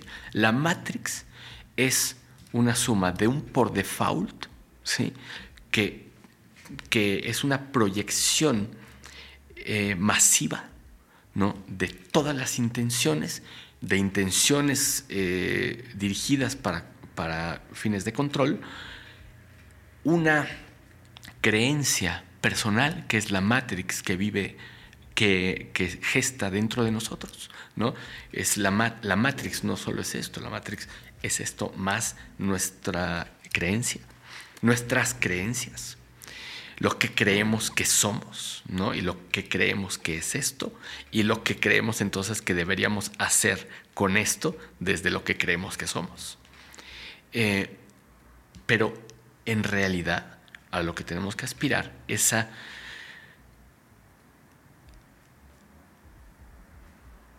cruzar hacia la matriz, ¿no? La matriz es la creación divina, es el toroide, ¿no? Es, eh, la figura del toroide es una bonita forma de, explicar la matriz, ¿no? Eh, pero bueno, igual eh, la matriz es la escenografía en donde todos actuamos, que es una sola escenografía, pero que tiene la característica divina de que es única para cada ángulo y para cada perspectiva de cada uno de los seres de la creación. Esa es la magia de la creación. La magia de la creación es que existe una matriz que nos, que nos envuelve a todos, en donde cada uno de los seres tiene un punto de vista único de la realidad dentro de la matriz. Quiere decir, entonces, que todo lo que encuentres a tu alrededor es solo para ti. Todo te está hablando a ti, porque nadie más puede ver eso que tú estás viendo. Entonces, si eso es así, quiere decir que absolutamente todo lo que está sucediéndote es un mensaje. Y los mensajes de la divinidad se expresan a través de símbolos, a través de coincidencias, de eh, encuentros, ¿no? Eh, pues, de, de, lo que le llamamos magia, ¿no? Pero los símbolos son eso. Los símbolos son la forma en la que el universo le habla a cada quien para que entienda dentro de este punto de vista único algo que solo tú podrías entender. Porque aunque ahorita estemos muy cerquita, tu forma de ver ciertas cosas es distinta a la mía por nuestro antecedente, nuestros antepasados, nuestra historia, lo que desayunamos o comimos hoy, ¿no? la forma en la que nos sentimos en este momento. Percibes la realidad, pues, sutilmente diferente. Sí, en este caso estamos muy igualados en una vibración, ya que estamos aquí sentados, ¿no? Pero, pero hay una diferencia de percepción incluso, ¿sí? ¿no? Entonces, para mí el poder abrir la mente a los símbolos es estar dispuesto a hacer una lectura consciente de los mensajes del universo. Ok. Me está reventando el cerebro, Spooky, tu respuesta. Déjame procesar. Porque venimos, venimos de hablar de los sueños. Ajá venimos de entender que en los sueños se manifiestan estos símbolos y que es a través del dominio del ser en todas las dimensiones, y los sueños son una, que podemos lograr, digamos, esta, esta maestría y este entendimiento de lo que nos está tocando vivir a cada quien desde nuestro ángulo. Porque también acabas explicando esto, ¿no? Cómo se conforma todo, que es al final el punto de vista de mi ángulo ahí, de tu ángulo ahí, y todos viendo algo, esa es la composición de esta matriz, ¿no? Así es. Entonces, básicamente es como redondeando, redondeando eh, la, respuesta viene por ahí y es una, fue una respuesta completísima que creo que amigos regresen, regresen y escúchenla otra vez porque seguramente van a entender algo más. Y yo estoy aquí tratando de usar mis poderes de, Dragon Ball eh, para poder bajar la siguiente pregunta, poder unir estos temas. Porque quiero hablar de algo que hace sentido con todo esto. Hace sentido. Es uno de estos elementos eh, esenciales que tenemos los seres para poder tanto crear y co-crear como entender, interpretar, sentir, bajar información. Es algo esencial y eso es la energía sexual. Que quiero hablar contigo. Quiero preguntarte, dentro de todo esto que estás planteando, ¿no? de, entendernos en las diferentes eh, dimensiones, de poder eh, gestionar los mensajes que, recibimos, pero también los que emitimos, ¿no? porque también me imagino que en esta matriz lo que yo digo compone esta realidad. Y mi aporte no solamente es mi punto de vista, sino no solamente mi inhalación, sino también mi exhalación la que compone esta matriz. Y aquí, particularmente, bueno, yo he escuchado a varios maestros hablar de esto, ¿no? De la energía sexual. Y volviendo a mi pregunta original de los sueños, en donde tú fuiste a un proceso ahorita en la selva a comulgar con, con, una sabiduría eh, profunda. ¿Cuál es la importancia de eso, de la energía sexual en esto, en estos caminos, en este entender y en este expresar? ¿Por qué es importante que hagamos, eh, que la cuidemos, que la procuremos? Eh, qué beneficios tiene procurarla, guardarla, conservarla, utilizarla de manera sabia. Tíranos por ahí un trip. Continúa. Solamente ahora involucra esto, este tipo de energía. Podríamos hablar de energía, pero podríamos hacer otro episodio. Hablemos de esto en particular, que te escuché hablar también en uno de estos eh, podcasts en los que has asistido. ¿Cuál es la importancia de la energía sexual dentro de todos estos caminos? Pues mira, en, el trabajo con las plantas eh, hay, por ejemplo, eh, sobre todo con la ayahuasca, con el honguito, con las medicinas que, que, son muy introspectivas y que tienen una, pues un, fuerte poder este, eh, psicodélico. Se pide que días antes eh, de, la, de la ceremonia no tengas relaciones sexuales. Y en algunos trabajos se pide que tiempo después no lo tengas tampoco. Entonces, quiero empezar con esta cosa tan básica como para hablar de uno de los temas quizá más importantes y profundos que hay dentro de, de la humanidad, ¿no? que es la sexualidad y la posibilidad de de traer vida eh, y de ser vida y ser creadores. Entonces, bueno, ¿por qué te piden que antes de la ceremonia no tengas relaciones sexuales? Porque en tu sexualidad, y vamos a hablar desde lo más básico, está un poder energético muy grande tuyo. ¿sí? En el momento en que tú eyaculas o que tú tienes un orgasmo, ¿sí? En ese momento sale de ti una cantidad eh, brutal de energía. Entonces, para el trabajo con las plantas, es, lo mejor es que tú llegues con esa energía sexual bien centrada, bien trabajada, ¿no? Para que tu cuerpo venga en armonía, ¿sí? Venga, venga sólido, ¿sí? Cuando terminas el trabajo con las plantas, en los trabajos profundos se te pide que no eh, tengas eh, relaciones sexuales, primero para que no te contamines de las energías eh, del intercambio energético con otras personas. Y luego, porque en tu sexualidad también se guarda mucha de la información del trabajo y de la planta que, que hiciste. Se guarda ahí. Hay plantas que se encajan en la energía sexual. ¿Por qué? Pues porque están trabajando en crear dentro de ti una nueva dimensión. ¿sí? Sumemos estas dos cosas. Tu energía física puesta en tu sexualidad y el trabajo creativo, creador de una planta y tuyo en comunión en tu sexualidad. ¿Qué significa esto? Que en tu sexualidad está impregnada tu fuerza y tu capacidad creadora. ¿sí? Tu esencia creativa y tu poder personal están eh, eh, encajados en tu sexualidad. Ahora, imagínate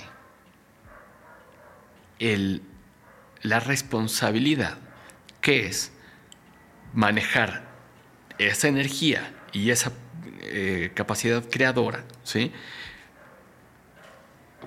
Eh, sin, sin, control. ¿sí? Lo que sucede es que te vacías, ¿sí? sin ningún tipo de, sin ningún tipo de, de juicio. ¿no? Lo que sucede cuando tú no administras bien tu sexualidad es que te vas vaciando poco a poco. Ajá. Entonces, no nada más empiezas a perder el, el, el poder personal que tienes, ¿sí? Empiezas a entregar tu poder personal eh, al, afuera, ¿no? A qué logras con la sexualidad, ¿sí? Y no qué construyes dentro de ti.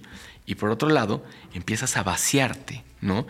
Y tu creatividad, tu, tu ser creador empieza a, a diluirse, ¿Qué hay que hacer con la sexualidad? Pues lo que hay que hacer con todos los recursos que tenemos. Administrarlos responsablemente. ¿sí? A mí me parece que la sexualidad, ¿sí? el, poder sexual que tenemos es una de las, eh, de, los, de las grandes herramientas que tiene el ser humano ¿sí? Para relacionarse con, con, con la vida. ¿sí? Y creo que debemos de aprender a relacionarnos y administrarnos responsablemente eh, con, él, ¿sí? No vaciarnos. yo, yo, creo que, hay, que eso es como lo más básico. Ahora, yendo un pasito un poquito más arriba.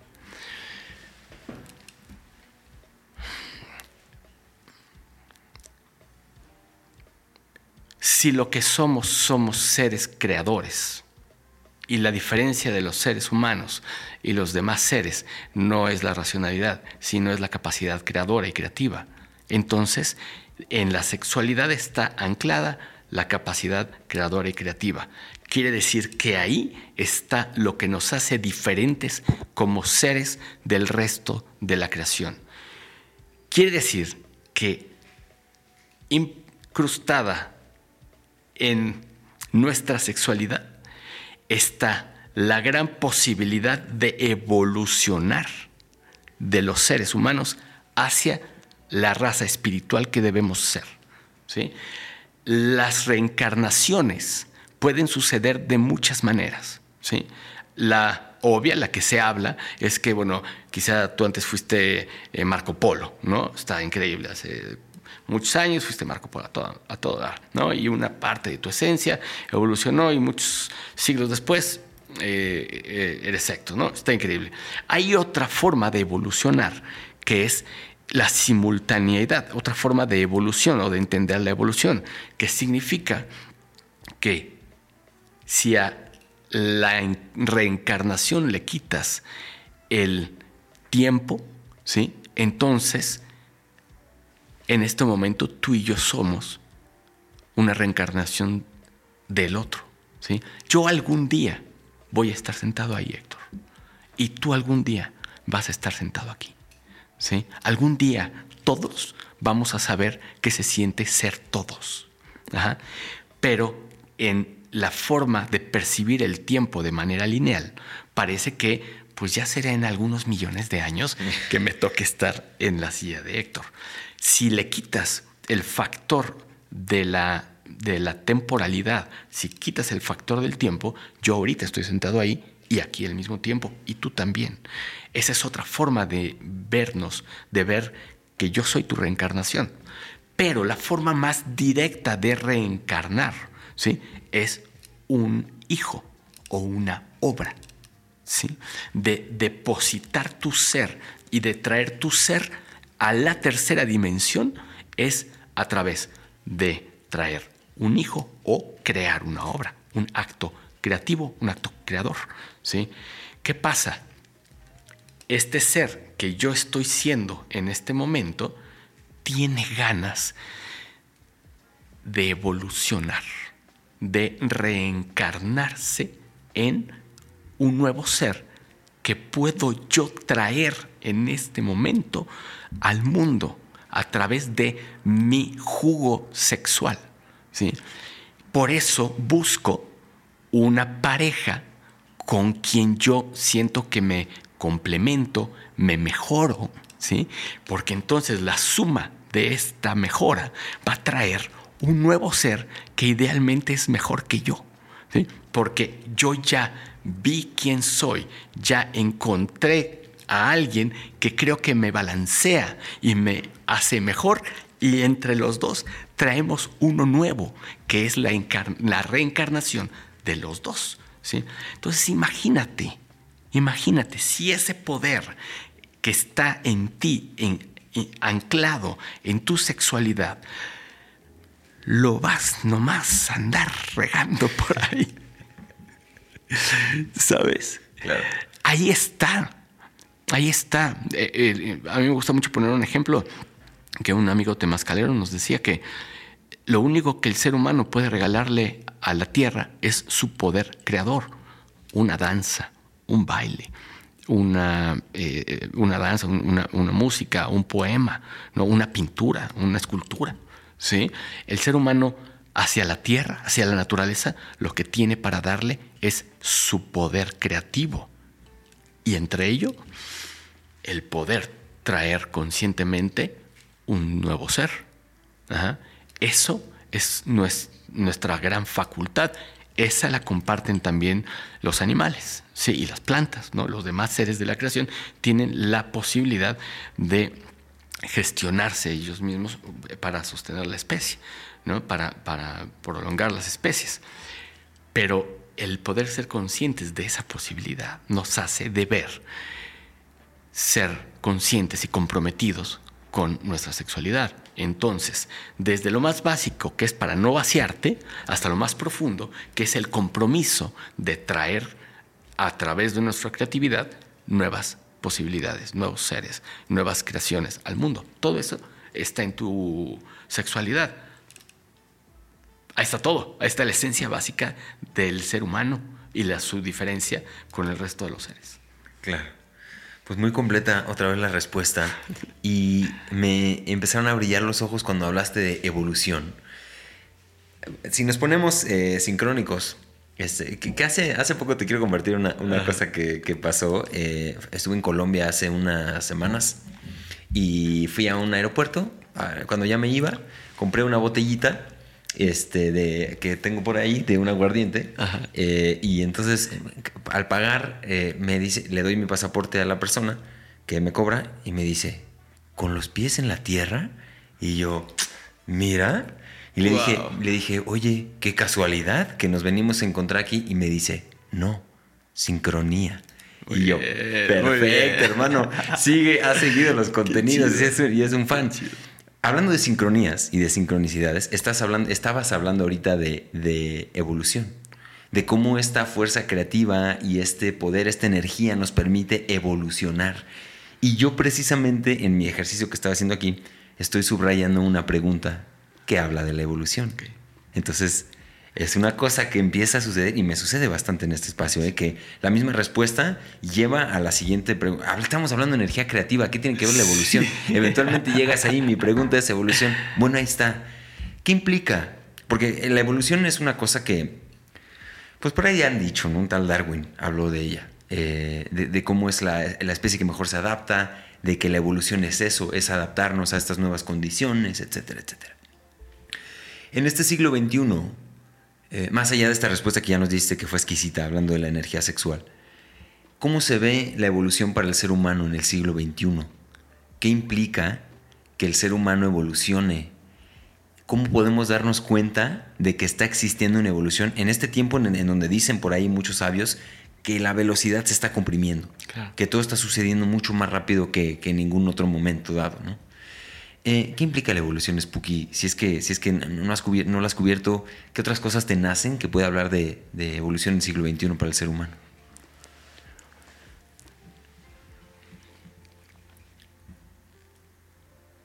El desarrollo de la conciencia. Esa es la evolución. La evolución es el entrar en contacto con la conciencia que cuando está despierta dirige nuestro movimiento hacia la liberación. ¿Sí?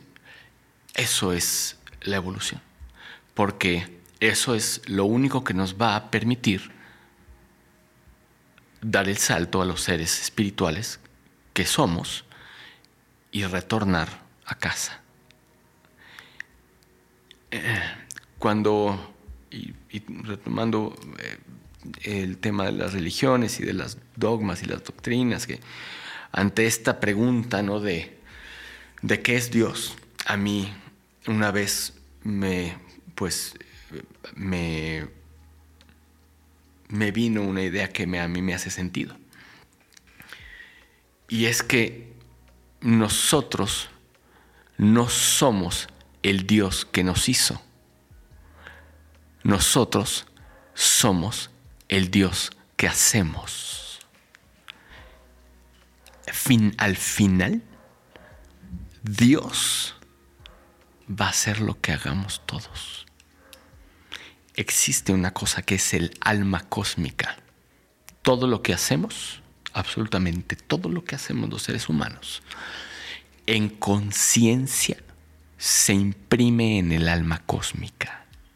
Y eso es lo que forja a la, a la semilla de la divinidad. ¿sí? En, en, en la conciencia de los actos humanos empieza a co-crearse el universo. El, el alma de la que todas las almas salen y a la que todas las almas vuelven, salen, por decirlo de alguna forma, de ahí y tienen una experiencia material o espiritual, que hay varios niveles de materialidad y de espiritualidad. Tienen su experiencia y su experiencia imprime de vuelta en el alma cósmica la información que al final va a dar como resultado la totalidad, que somos todos, que hacemos todos y que es Dios. Por eso es tan importante cuidarnos y cuidar que no haya una guerra, porque esa guerra se va a imprimir en el alma cósmica, ¿sí? Y tu alma, que viene del alma cósmica, trae los dolores de la guerra y trae los dolores del hambre y trae las alegrías de un nene corriendo en el campo. ¿sí? Entonces, hay, es urgente cuidar que más almas tengan una vida consciente para que se imprima en el alma cósmica menos dolor y más amor. Eso para mí, entender eso, el poder ser conscientes y rascar en la conciencia y entender eso, eso es la evolución. Ok. Me encanta esto que dices de cómo Dios es lo que hacemos. No el que nos hizo, sino lo que hacemos. Es exactamente así. Eso está denso. Y eso, trabajando la conciencia y las decisiones que tomamos en este mundo, eso es la evolución. Imprimiendo una especie de Dios más hacia un lado y menos hacia el otro. más consciente. Más consciente, claro. menos sufrimiento, más amor, menos miedo. Claro. Cuando, cuando tú te das cuenta que este pasaje es un pasaje, sí, y, y que algún día vas a formar parte de la suma de todos los pasajes y que la suma de todos los pasajes va a estar impregnado en ti y va a estar impreso en ti y que está de alguna manera hoy la suma de todos los pasajes en ti y tú estás siendo parte de eso. Entonces vamos a ser mucho más conscientes y mucho más cuidadosos en qué ponemos en este mundo, en esta experiencia. Vamos a ser mucho más responsables de qué ponemos eh, de nuestros actos. A mí hay un ejemplo que, que, me, que, que, que me ayudó a, llegar a esto de alguna forma. A mí me gusta mucho la música, ¿no? Y un día yo dije, bueno, pero es que un día el Dark Side of the Moon va a desaparecer cuando el sol explote, cuando la Tierra explote, porque el sol explote. el Dark Side of the Moon, todas las copias del, del Dark Side of the Moon van a desaparecer. ¿Qué chiste hubo en haberlo hecho? Claro, porque uno cree que para la posteridad, ¿no? Y que el David va a estar parado ahí, ¿no? Y que Italia siempre va a tener a su David. No, va a explotar la tierra. ¿Qué importa? ¿Qué, ¿Qué importa del acto creativo humano? Lo que importa del acto creativo humano es la impresión que deja en el alma cósmica. ¿sí? Entonces, la evolución es hacernos consciente de ello. La evolución, la verdadera evolución es ser más conscientes. Si lo que hacemos nos ayuda a ser más conscientes, es evolución. Si lo que hacemos nos ayuda a tocar un poquito más de cerca la conciencia, hay liberación, hay despertar y hay evolución. Si lo que hacemos nos esclaviza y si lo que hacemos nos adormece, si lo que hacemos nos vuelve más la palabra es muy recurrente, pero más ignorantes, ¿no? Si lo que hacemos nos hace más dependientes, entonces ahí hay una involución, ¿sí? Y parecería eh, como que, bueno, ¿quién querría irse para atrás? Bueno, lo hacemos todo el tiempo. En, una, en una ceremonia ah, eh, yo vi una cosa que me hizo mucho sentido, que fue la relación del alma con la materia, ¿no?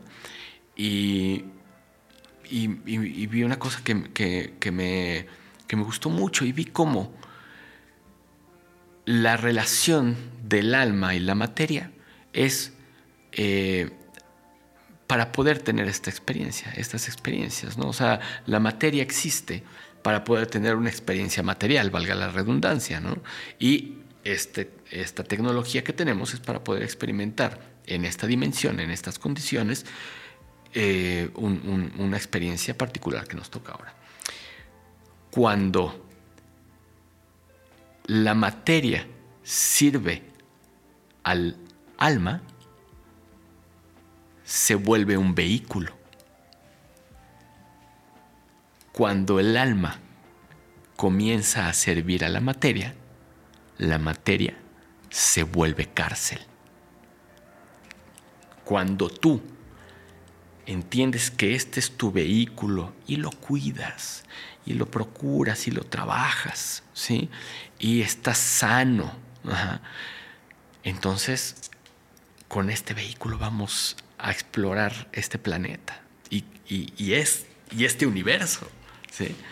Pero cuando empiezas a volverte esclavo de, tu vehículo, Y de la materia de alrededor. Y entonces no salgo si no traigo el ojo peinado, ¿no? Y, tengo que, vestirme de una forma o tengo que, ¿sabes? O, de cualquier manera me vuelvo esclavo de la materia con la que comparto, ¿sí? Cuando las cosas te poseen, cuando las cosas te roban demasiado tiempo, porque las cosas, la materia roba tiempo. Eso es una condición de la materia. La materia ocupa tiempo, ¿sí? Entonces hay que ver hasta dónde las cosas nos están robando el tiempo o nos están permitiendo hacer con nuestro tiempo algo mejor. ¿sí? Esa relación es lo que tenemos que cuidar. Cuando nosotros conseguimos tener una relación sana con la materia, también estamos evolucionando. ¿sí? La evolución, igual desde un plano multidimensional, tiene que ver con todo eso, con la manera en la que te relacionas con tu entorno, la manera en la que eh, te relacionas contigo mismo y tu búsqueda eh, eh, hacia una conciencia más despierta y brillante. Me encanta esto con lo que cierras. ¿Quién sirve a quién, no? La materia al espíritu, el espíritu a la materia, la palabra cárcel, la palabra vehículo. Y las tenía aquí anotadas que te iba a preguntar. Te, iba a preguntar de eso. Te digo que, digo que pasan estas cosas que estamos, estamos construyendo este diálogo.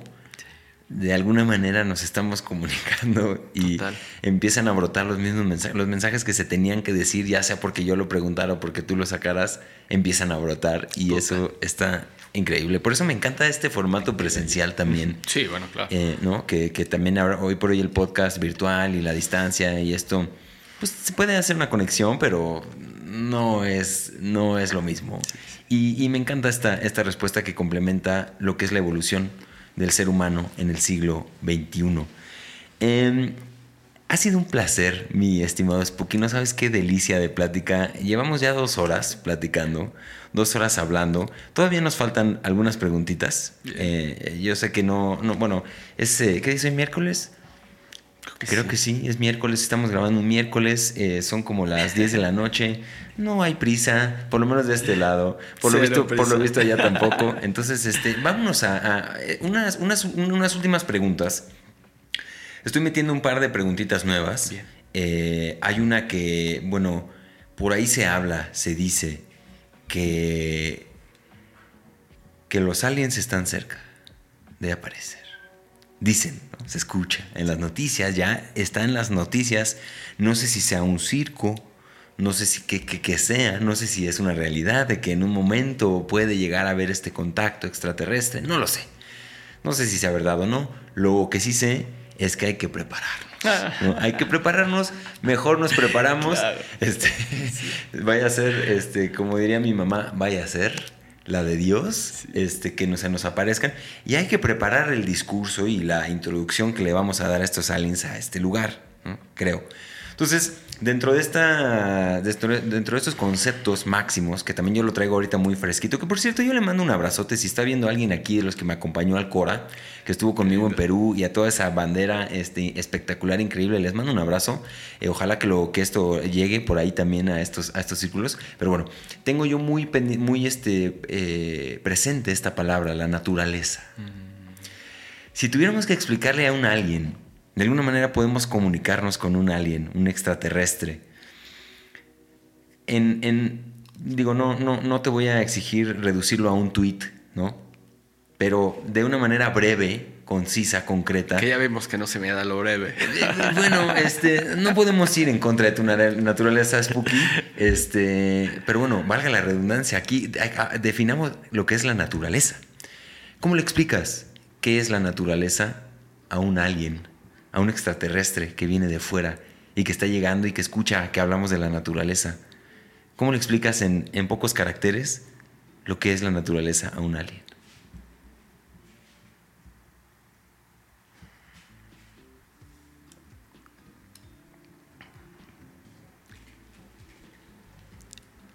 Es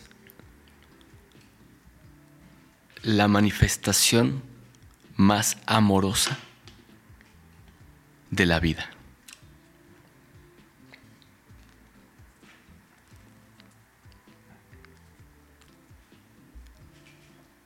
A mí me cuesta trabajo cada que decimos que vamos a la naturaleza. Porque nosotros somos la naturaleza. O sea, la naturaleza es la expresión de amor con la que la vida nos creó, con la que la vida creó a la plantita, con la que la vida creó al desierto, con la que la vida creó los elementos, ¿sí? Es la expresión de amor de la vida. Es, es eso. Y al ser una expresión de amor,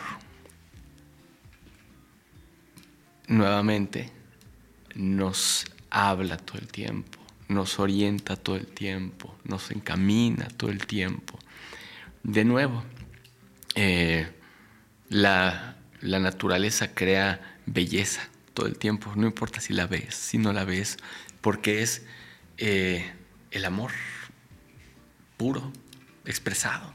No, no, no tiene un límite en su, en su gana de, dar y dar y dar y dar. ¿no? Entonces, nada, me parece que es eso. es, es la expresión amorosa de la vida materializada. Y tú, digo ya, dándole un doble clic a esto que estás platicando, ¿tú vinculas la naturaleza con el planeta Tierra? ¿O crees que, en creencia, ¿eh? porque estamos aquí tripeando ya? Sí, sí. ¿Crees que puede existir la naturaleza, bueno, pueda trascender este planeta? ¿Crees que puede existir naturaleza en otro lugar o este concepto es exclusivamente relativo a nuestra madre, que es la madre tierra? Ok, agárrate.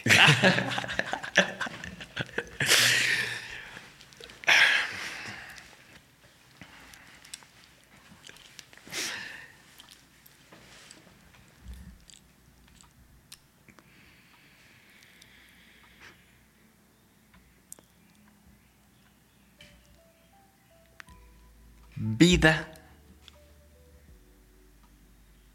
o ausencia de vida. Una vida libre y consciente o una vida ignorante y esclava. El universo está dividido en, en dos equipos.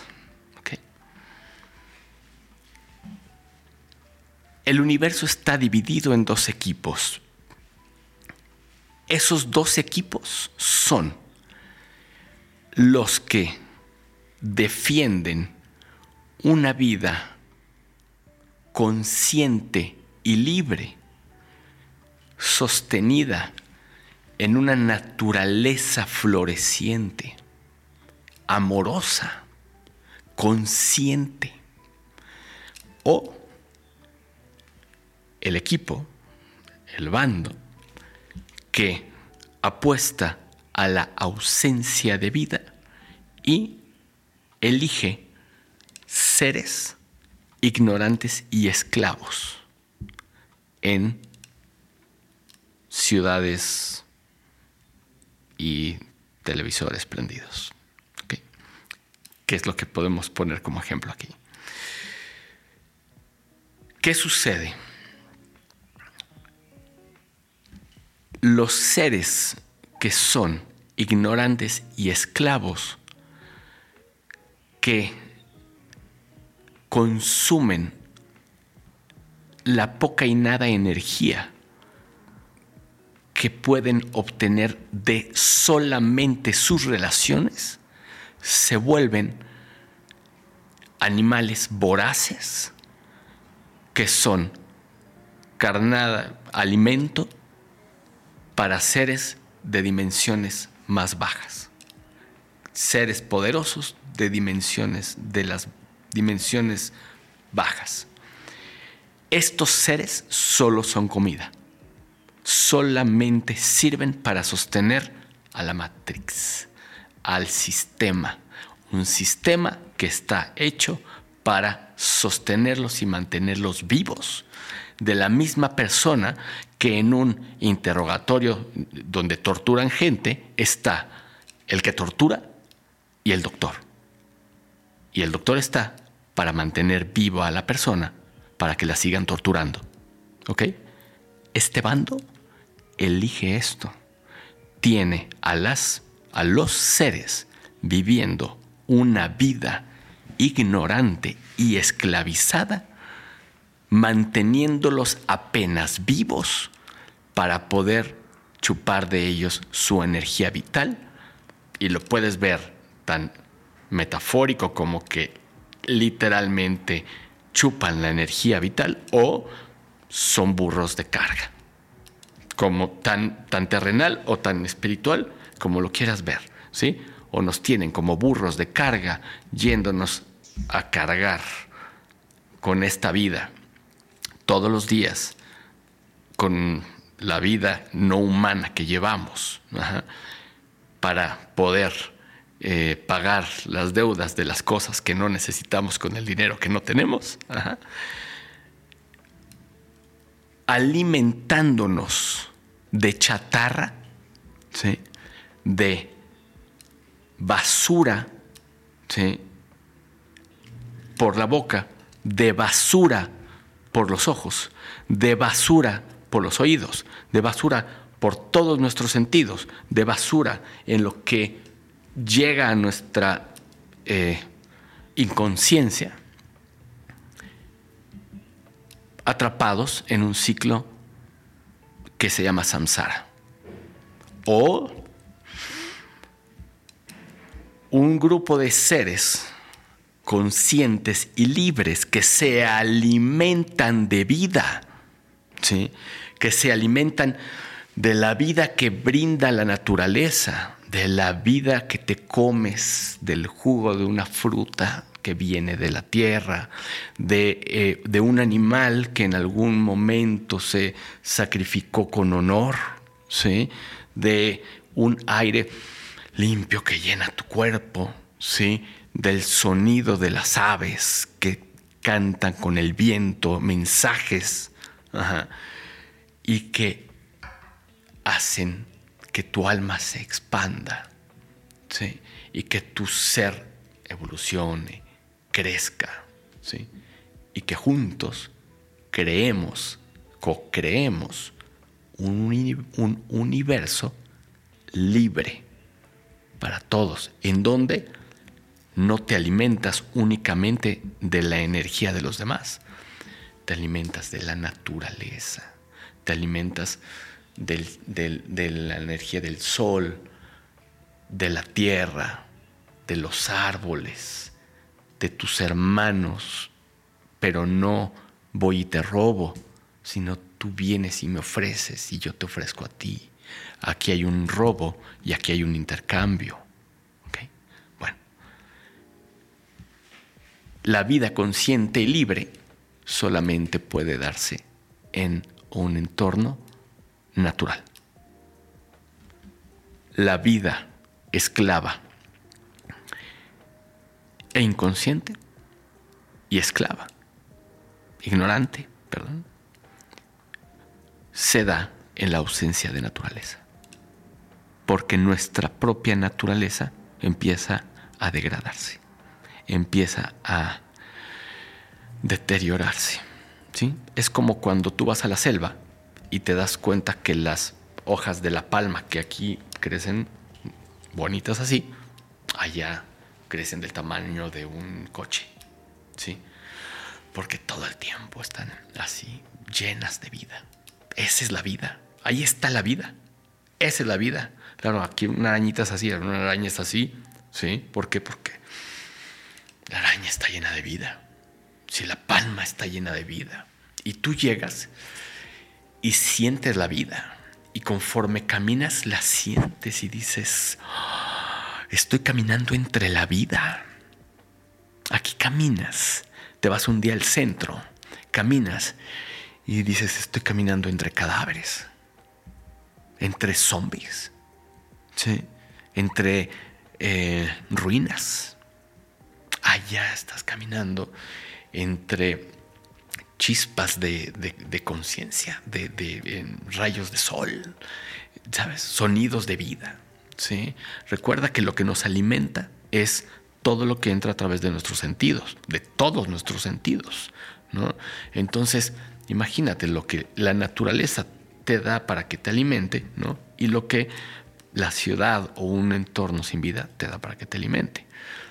Volviendo a esto, yo creo que en todos los lugares en donde florece la vida de alguna forma, hay naturaleza. Y pues ya entrados en, ya encarrerado el ratón, en la Tierra existen tantas especies porque la, Tierra es un ser. La Tierra no, nosotros no entendemos, así como los apus son el espíritu de las montañas, ¿sí? así como tu alma es tu espíritu, ¿no? mi alma es el espíritu que, que de mi ser superior, ¿no? es como, si lo podemos explicar, mi, el apu es el espíritu de las montañas, ¿no? de cientos de espíritus que van y se encarnan en una montaña y que una montaña también tiene un ciclo de vida un planeta es un ser vivo, ¿sí? Pero un ser vivo con conciencia como la que podríamos imaginar que, tiene el Apu y nosotros. Diferentes tiempos, una conciencia profunda y poderosa. Y, y la Tierra es un ser muy poderoso que entre estos dos bandos tomó partido. Y la Tierra hizo un acuerdo con el bando consciente libre para proteger y defender la vida. Por eso a la Tierra se le fueron dadas tantas especies. Y la Tierra durante mucho tiempo estuvo oculta en el brazo de Orión para que pudiera florecer la vida. Y ahora, a la vista de todos los seres en el universo, la Tierra es como si esto fuera un rally, la Tierra es una pista. Y la Tierra es una pista de lo que sucede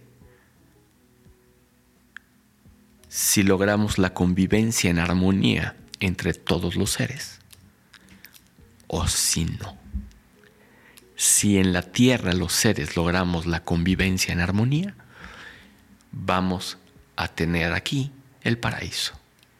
Ese del que hablan, ese es aquí. Si no, vamos a vivir un infierno. La tierra es un ejemplo vivo de si el ser humano logra gobernarse a sí mismo y lograr una convivencia en armonía con todos los seres que habitan en la tierra y con la tierra que somos nosotros mismos y vivir en el paraíso. En el caso de que no lo logremos, vamos a llevarnos al infierno que se vislumbra, ¿sí? Y habrán otras oportunidades en otros planetas. Pues nada que agregar.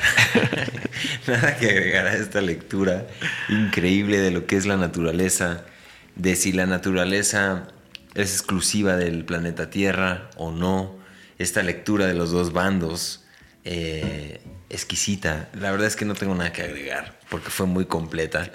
Eh, y, y, me deja a mí ya nada más una última pregunta para salir de esto y te voy a pedir un ejercicio específico que es reducirlo a una palabra solamente para entender tu lectura.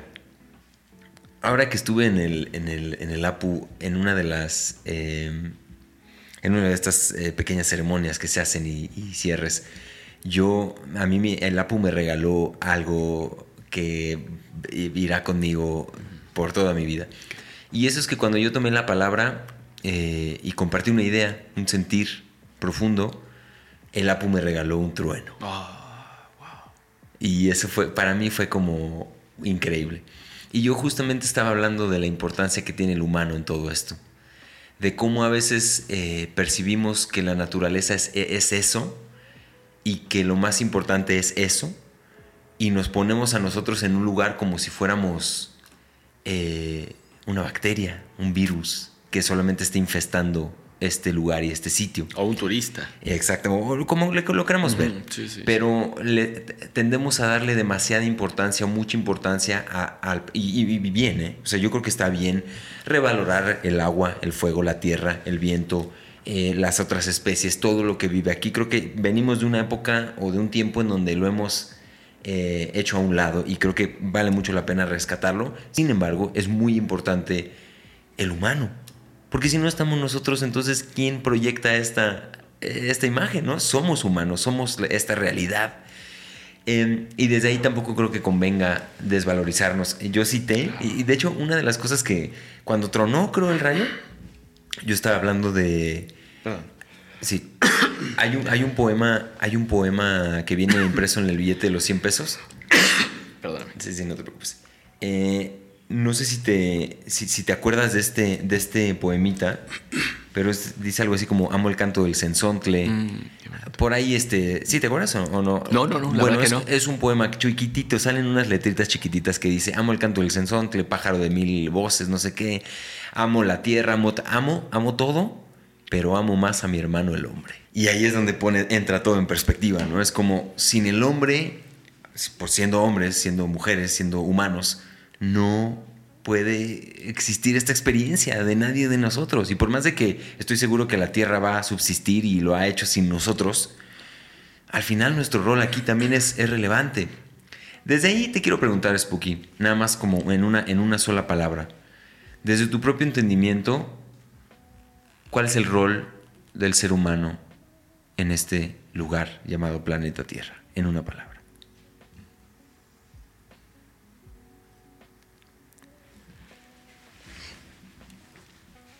Gobernar.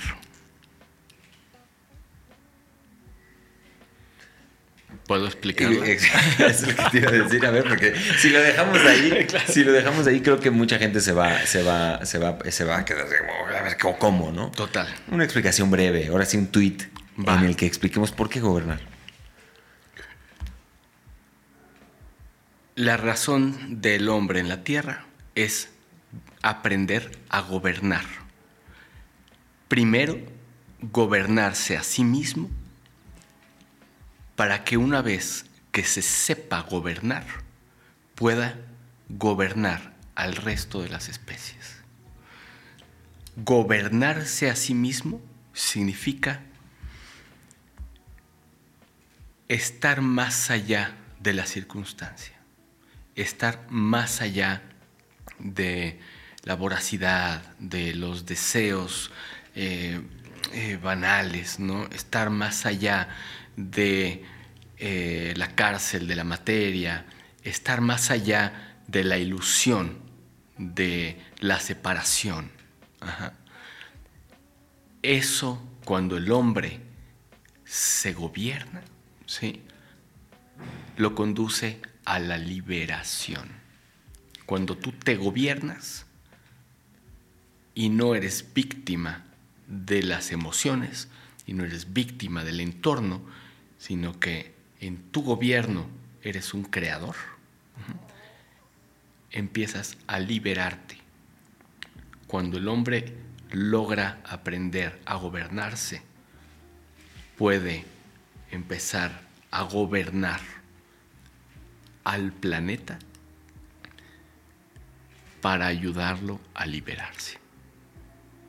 Gobierno es liberación.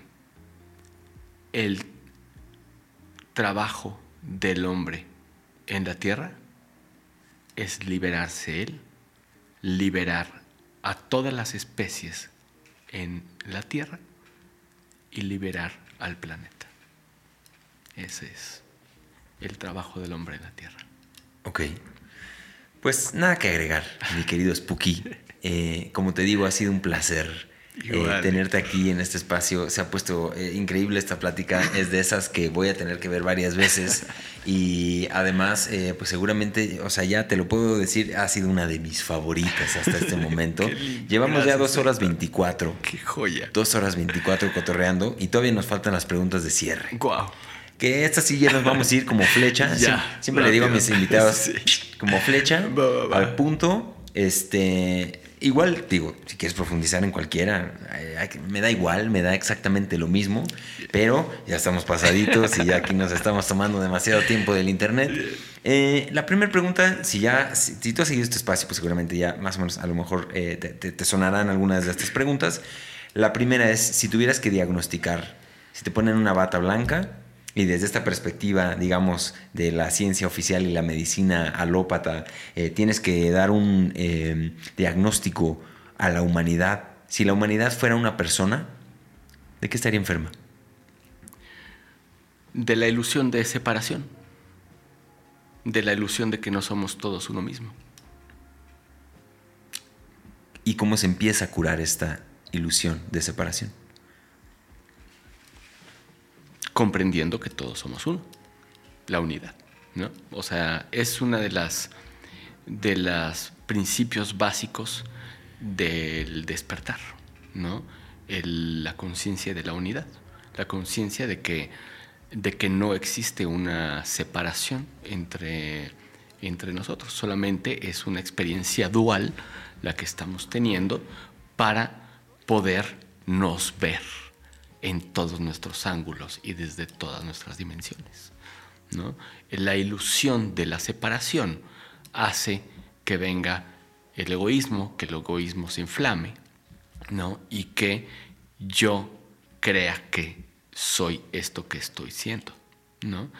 Eh, alguien en alguno de tus programas comentó una, eh, rozó un- una cosa que a mí desde hace mucho me, me, vino y eh, lo tengo escrito en una de mis ceremonias, que es, este ser que creo que soy es solo una ilusión, porque lo que creo que soy es solamente esto que estoy siendo. Pero así como estoy siendo esto, puedo ser cualquier otra cosa que yo quiera ser, porque lo que verdaderamente soy es la infinita posibilidad. La ilusión de que yo soy este que está sentado aquí me hace querer que en mi teléfono sea este y que mi eh, vida sea esta. Cuando tú te das cuenta que el juego es que hoy cada quien puede ser lo que desee ser porque está jugando, estamos jugando a estar siendo, entonces cambia esto, te diviertes más y entonces empiezas a ver a tus compañeros de juego como tú mismo jugando a ser tú. No, entonces yo entiendo que soy la unidad, tantito jugando a ser Spooky, tantito jugando a ser Héctor. Entonces yo digo, wow, qué divertido estoy jugando a ser Héctor. Qué padre está Héctor. No, wow, ¿no? Y entonces entiendo que yo estoy jugando a ser Héctor por ahí. Una vez en una ceremonia, chin, perdón, que, pero no, no puedo hacerlo más gasto. Una, en una ceremonia de honguitos, abrí los ojos y me acuerdo bien que una, que una voz que no era yo dijo, ok, aquí soy este y aquí soy la tierra. Wow. Y yo me di cuenta que había alguien viendo a través de mis ojos, viendo en dónde estaba. Fue muy, fue muy interesante, ¿no? Como a través de nosotros hay un alma, hay un espíritu, hay un gran espíritu, hay un gran misterio de la, de la divinidad, diciendo, ay, órale, ahí soy Héctor y aquí soy Spooky, wow. Es, esto es la verdad, eso es la realidad. La realidad es que somos la unidad experimentándose en distintos lugares, pero no es otra cosa más que que tú eres yo experimentando ser yo y viceversa. ¿no? Entonces ahí la inflamación del ego cede, ¿no? Y entonces me importa que tú estés bien. Me importa que tú estés muy bien. Porque yo sé que tú eres yo siendo, siendo tú, ¿no? Y entonces yo digo, ay, puta madre, ¿qué, qué hago con... ¿Qué hago con chapas, no? Con, ¿Qué hago con la señora que trabaja en mi casa? ¿Cómo, los, cómo, cómo a través de mi vida hago su vida mejor? ¿Cómo a, través de mi vida hago mejor la vida de alguien en Chiapas? ¿No? Cómo a, través de mi vida hago mejor la, la vida de, de, mi hijo o de la señora que trabaja conmigo o de mi esposa o de un amigo o de la persona que va caminando en la calle que no conozco. Porque soy yo también. Porque cuando camino consciente veo mi cara en todas las caras de todas las personas que van caminando y de todos los perritos y de todos los pajaritos. Entonces yo digo, yo le digo, hola yo, hola, hola yo. Y entonces yo digo, ay, ¿cómo le puedo hacer yo para que yo ahí esté mejor? Y entonces funciona esta relación. Entonces me encuentro a mí viendo esta cosa mágica de la existencia desde todos los ángulos posibles y entonces me uno a la experiencia. No me quedo con la experiencia. Entonces, por eso siento que la enfermedad del ser humano es la ilusión de la separación.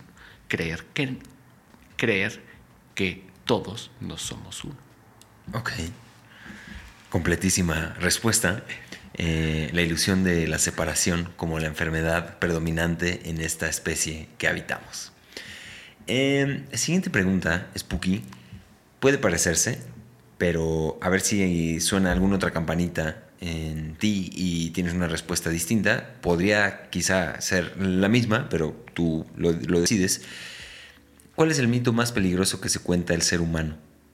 Entendiendo a los mitos como este vehículo para explicar lo inexplicable este vehículo que nos da certeza de lo incierto, el mito. ¿Cuál es el mito más peligroso que se cuenta el ser humano? Que no puedo ser otra cosa que lo que soy. Sí, tiene, es, es hermano gemelo, pero es bonito. Es bonito porque habla de la Matrix que vive dentro, ¿no? es eh, la, ilusión de, que soy quien soy. De que estamos anclados de cierta manera a esto que, sí. Que experimentamos. Sí, sí. No, a esto que soy, a esto que creo que, soy, a esto que creo que soy. Ok. Eh, a eso. O sea, creo que, creo que el mito más grande eh, que hay es que soy solo esto que estoy siendo y que soy solo esto que creo que soy. Ok, excelente. Siguiente pregunta, Spooky. Eh, vámonos a la parte de los consejos dirigido a una versión más joven de ti. Un momento difícil, complicado, en el que pudiste haber necesitado un consejito, una palabra, eh, algo. ¿Qué le dirías a esa versión de Spooky eh, en, este, en esta línea de tiempo, un poco más atrás? Por aquí vamos bien. Fíjate que una vez en una ceremonia em, me, me dijo la abuelita ayahuasca, cada vez que te sientas pleno, cada vez que sientas que tu camino es el correcto, di, di, di, di para ti y dilo fuerte, por aquí vamos bien, porque algo en ti, tus seres eh, tus, tus, todas tus dimensiones van a voltear a ver y van a decir, ah, ese camino es el correcto. Y todo el universo va a voltear y va a decir, ¿qué está haciendo? ¿Qué está haciendo él? Que se siente bien. Y me dijo la abuelita, mucho cuidado con fingir, porque si finges, nos confundes a todos, porque vamos a ver que eso está bien, ¿no? Mucho cuidado con sacarte la selfie y decir que estás a toda madre y apagarla y irte a llorar al sillón porque está todo mal, ¿no? Cuando verdaderamente sientas que vas por un buen camino, di, por aquí vamos bien. Y la última hoja de mi libro dice eso, por aquí vamos bien. Y yo le daría esa palabra de, de, confort a, a, mis dimensiones. Les diría que por aquí vamos bien. Ok. Nada que agregar a ese mensaje contundente. Y ahora sí, mi estimado Spooky, última pregunta en este espacio, la clásica. ¿Qué es para ti vivir con los pies en la tierra?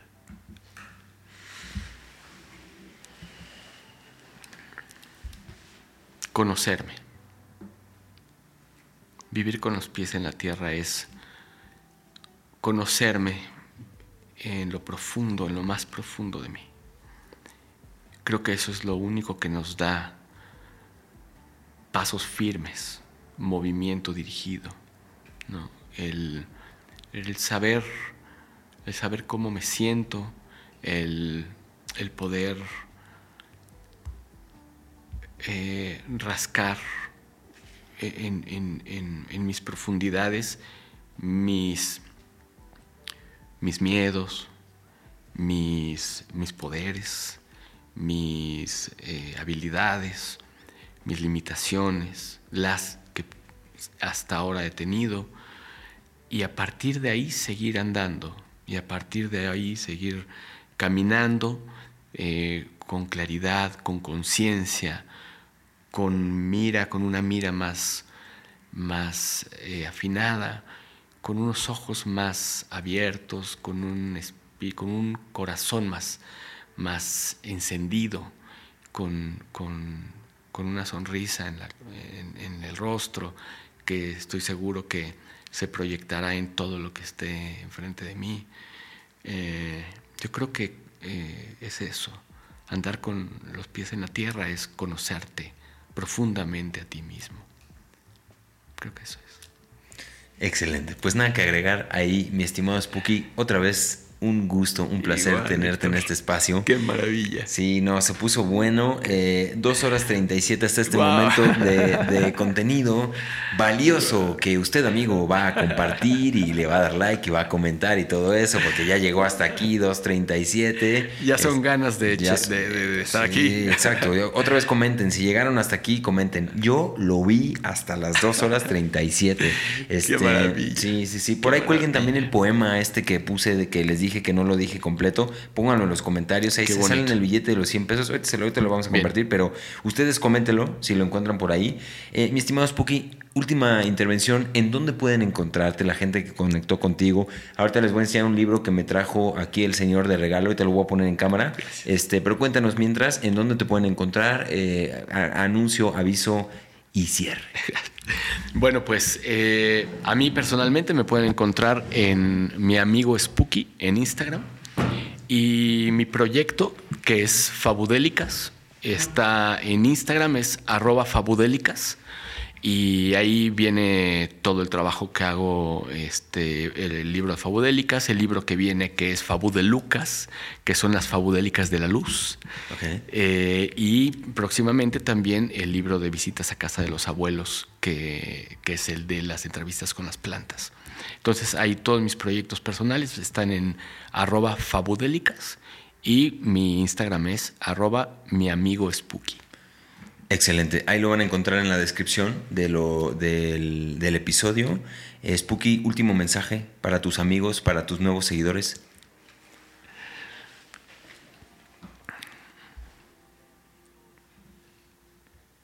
Quiéranse un chingo. Hay que querernos mucho. Mucho, mucho, mucho, mucho. Hay que querernos mucho. Hay que, hay que querernos de la buena forma tratarnos bien, tratarnos bonito, alimentar nuestro ser. Hay que alimentar eh, todo lo que nos rodea. Hay que, hay que, hay que empezar de verdad por querernos para poder exigirnos a nosotros mismos, llenarnos de cosas buenas. ¿no? Hay que ser eh, amables con, el ser que estamos siendo, porque, porque estamos aprendiendo todo esto, ¿no? Hay que, hay que ser considerados, ¿no? Y yo creo que de, de amarnos viene eh, una reacción en cadena que es que la vida entera nos va a mostrar amor también. Ok. Muchas gracias por ese mensaje final, mi querido Gracias. Spooky. Eh, por última y repetida vez, ha sido un placer tenerte aquí. Igual, Héctor. Gracias amigos por Qué seguir maravilla. este espacio. Sí, maravilla que, pudimos, que pudimos tener este, este cotorreo. Amigos, gracias a ustedes también por llegar hasta este, hasta este momento. Eh, les recuerdo compartir, suscribirse, comentar, todo eso que hace que este espacio pueda crecer y llegar a más orejitas. Eh, les recuerdo también que esto estuvo traído a ustedes por mí, por Héctor Escajadillo, así que vayan a héctorescajadillo.com. Ahí van a encontrar cosas muy interesantes y yo los veo en el próximo episodio de Con los pies en la tierra. Adiós.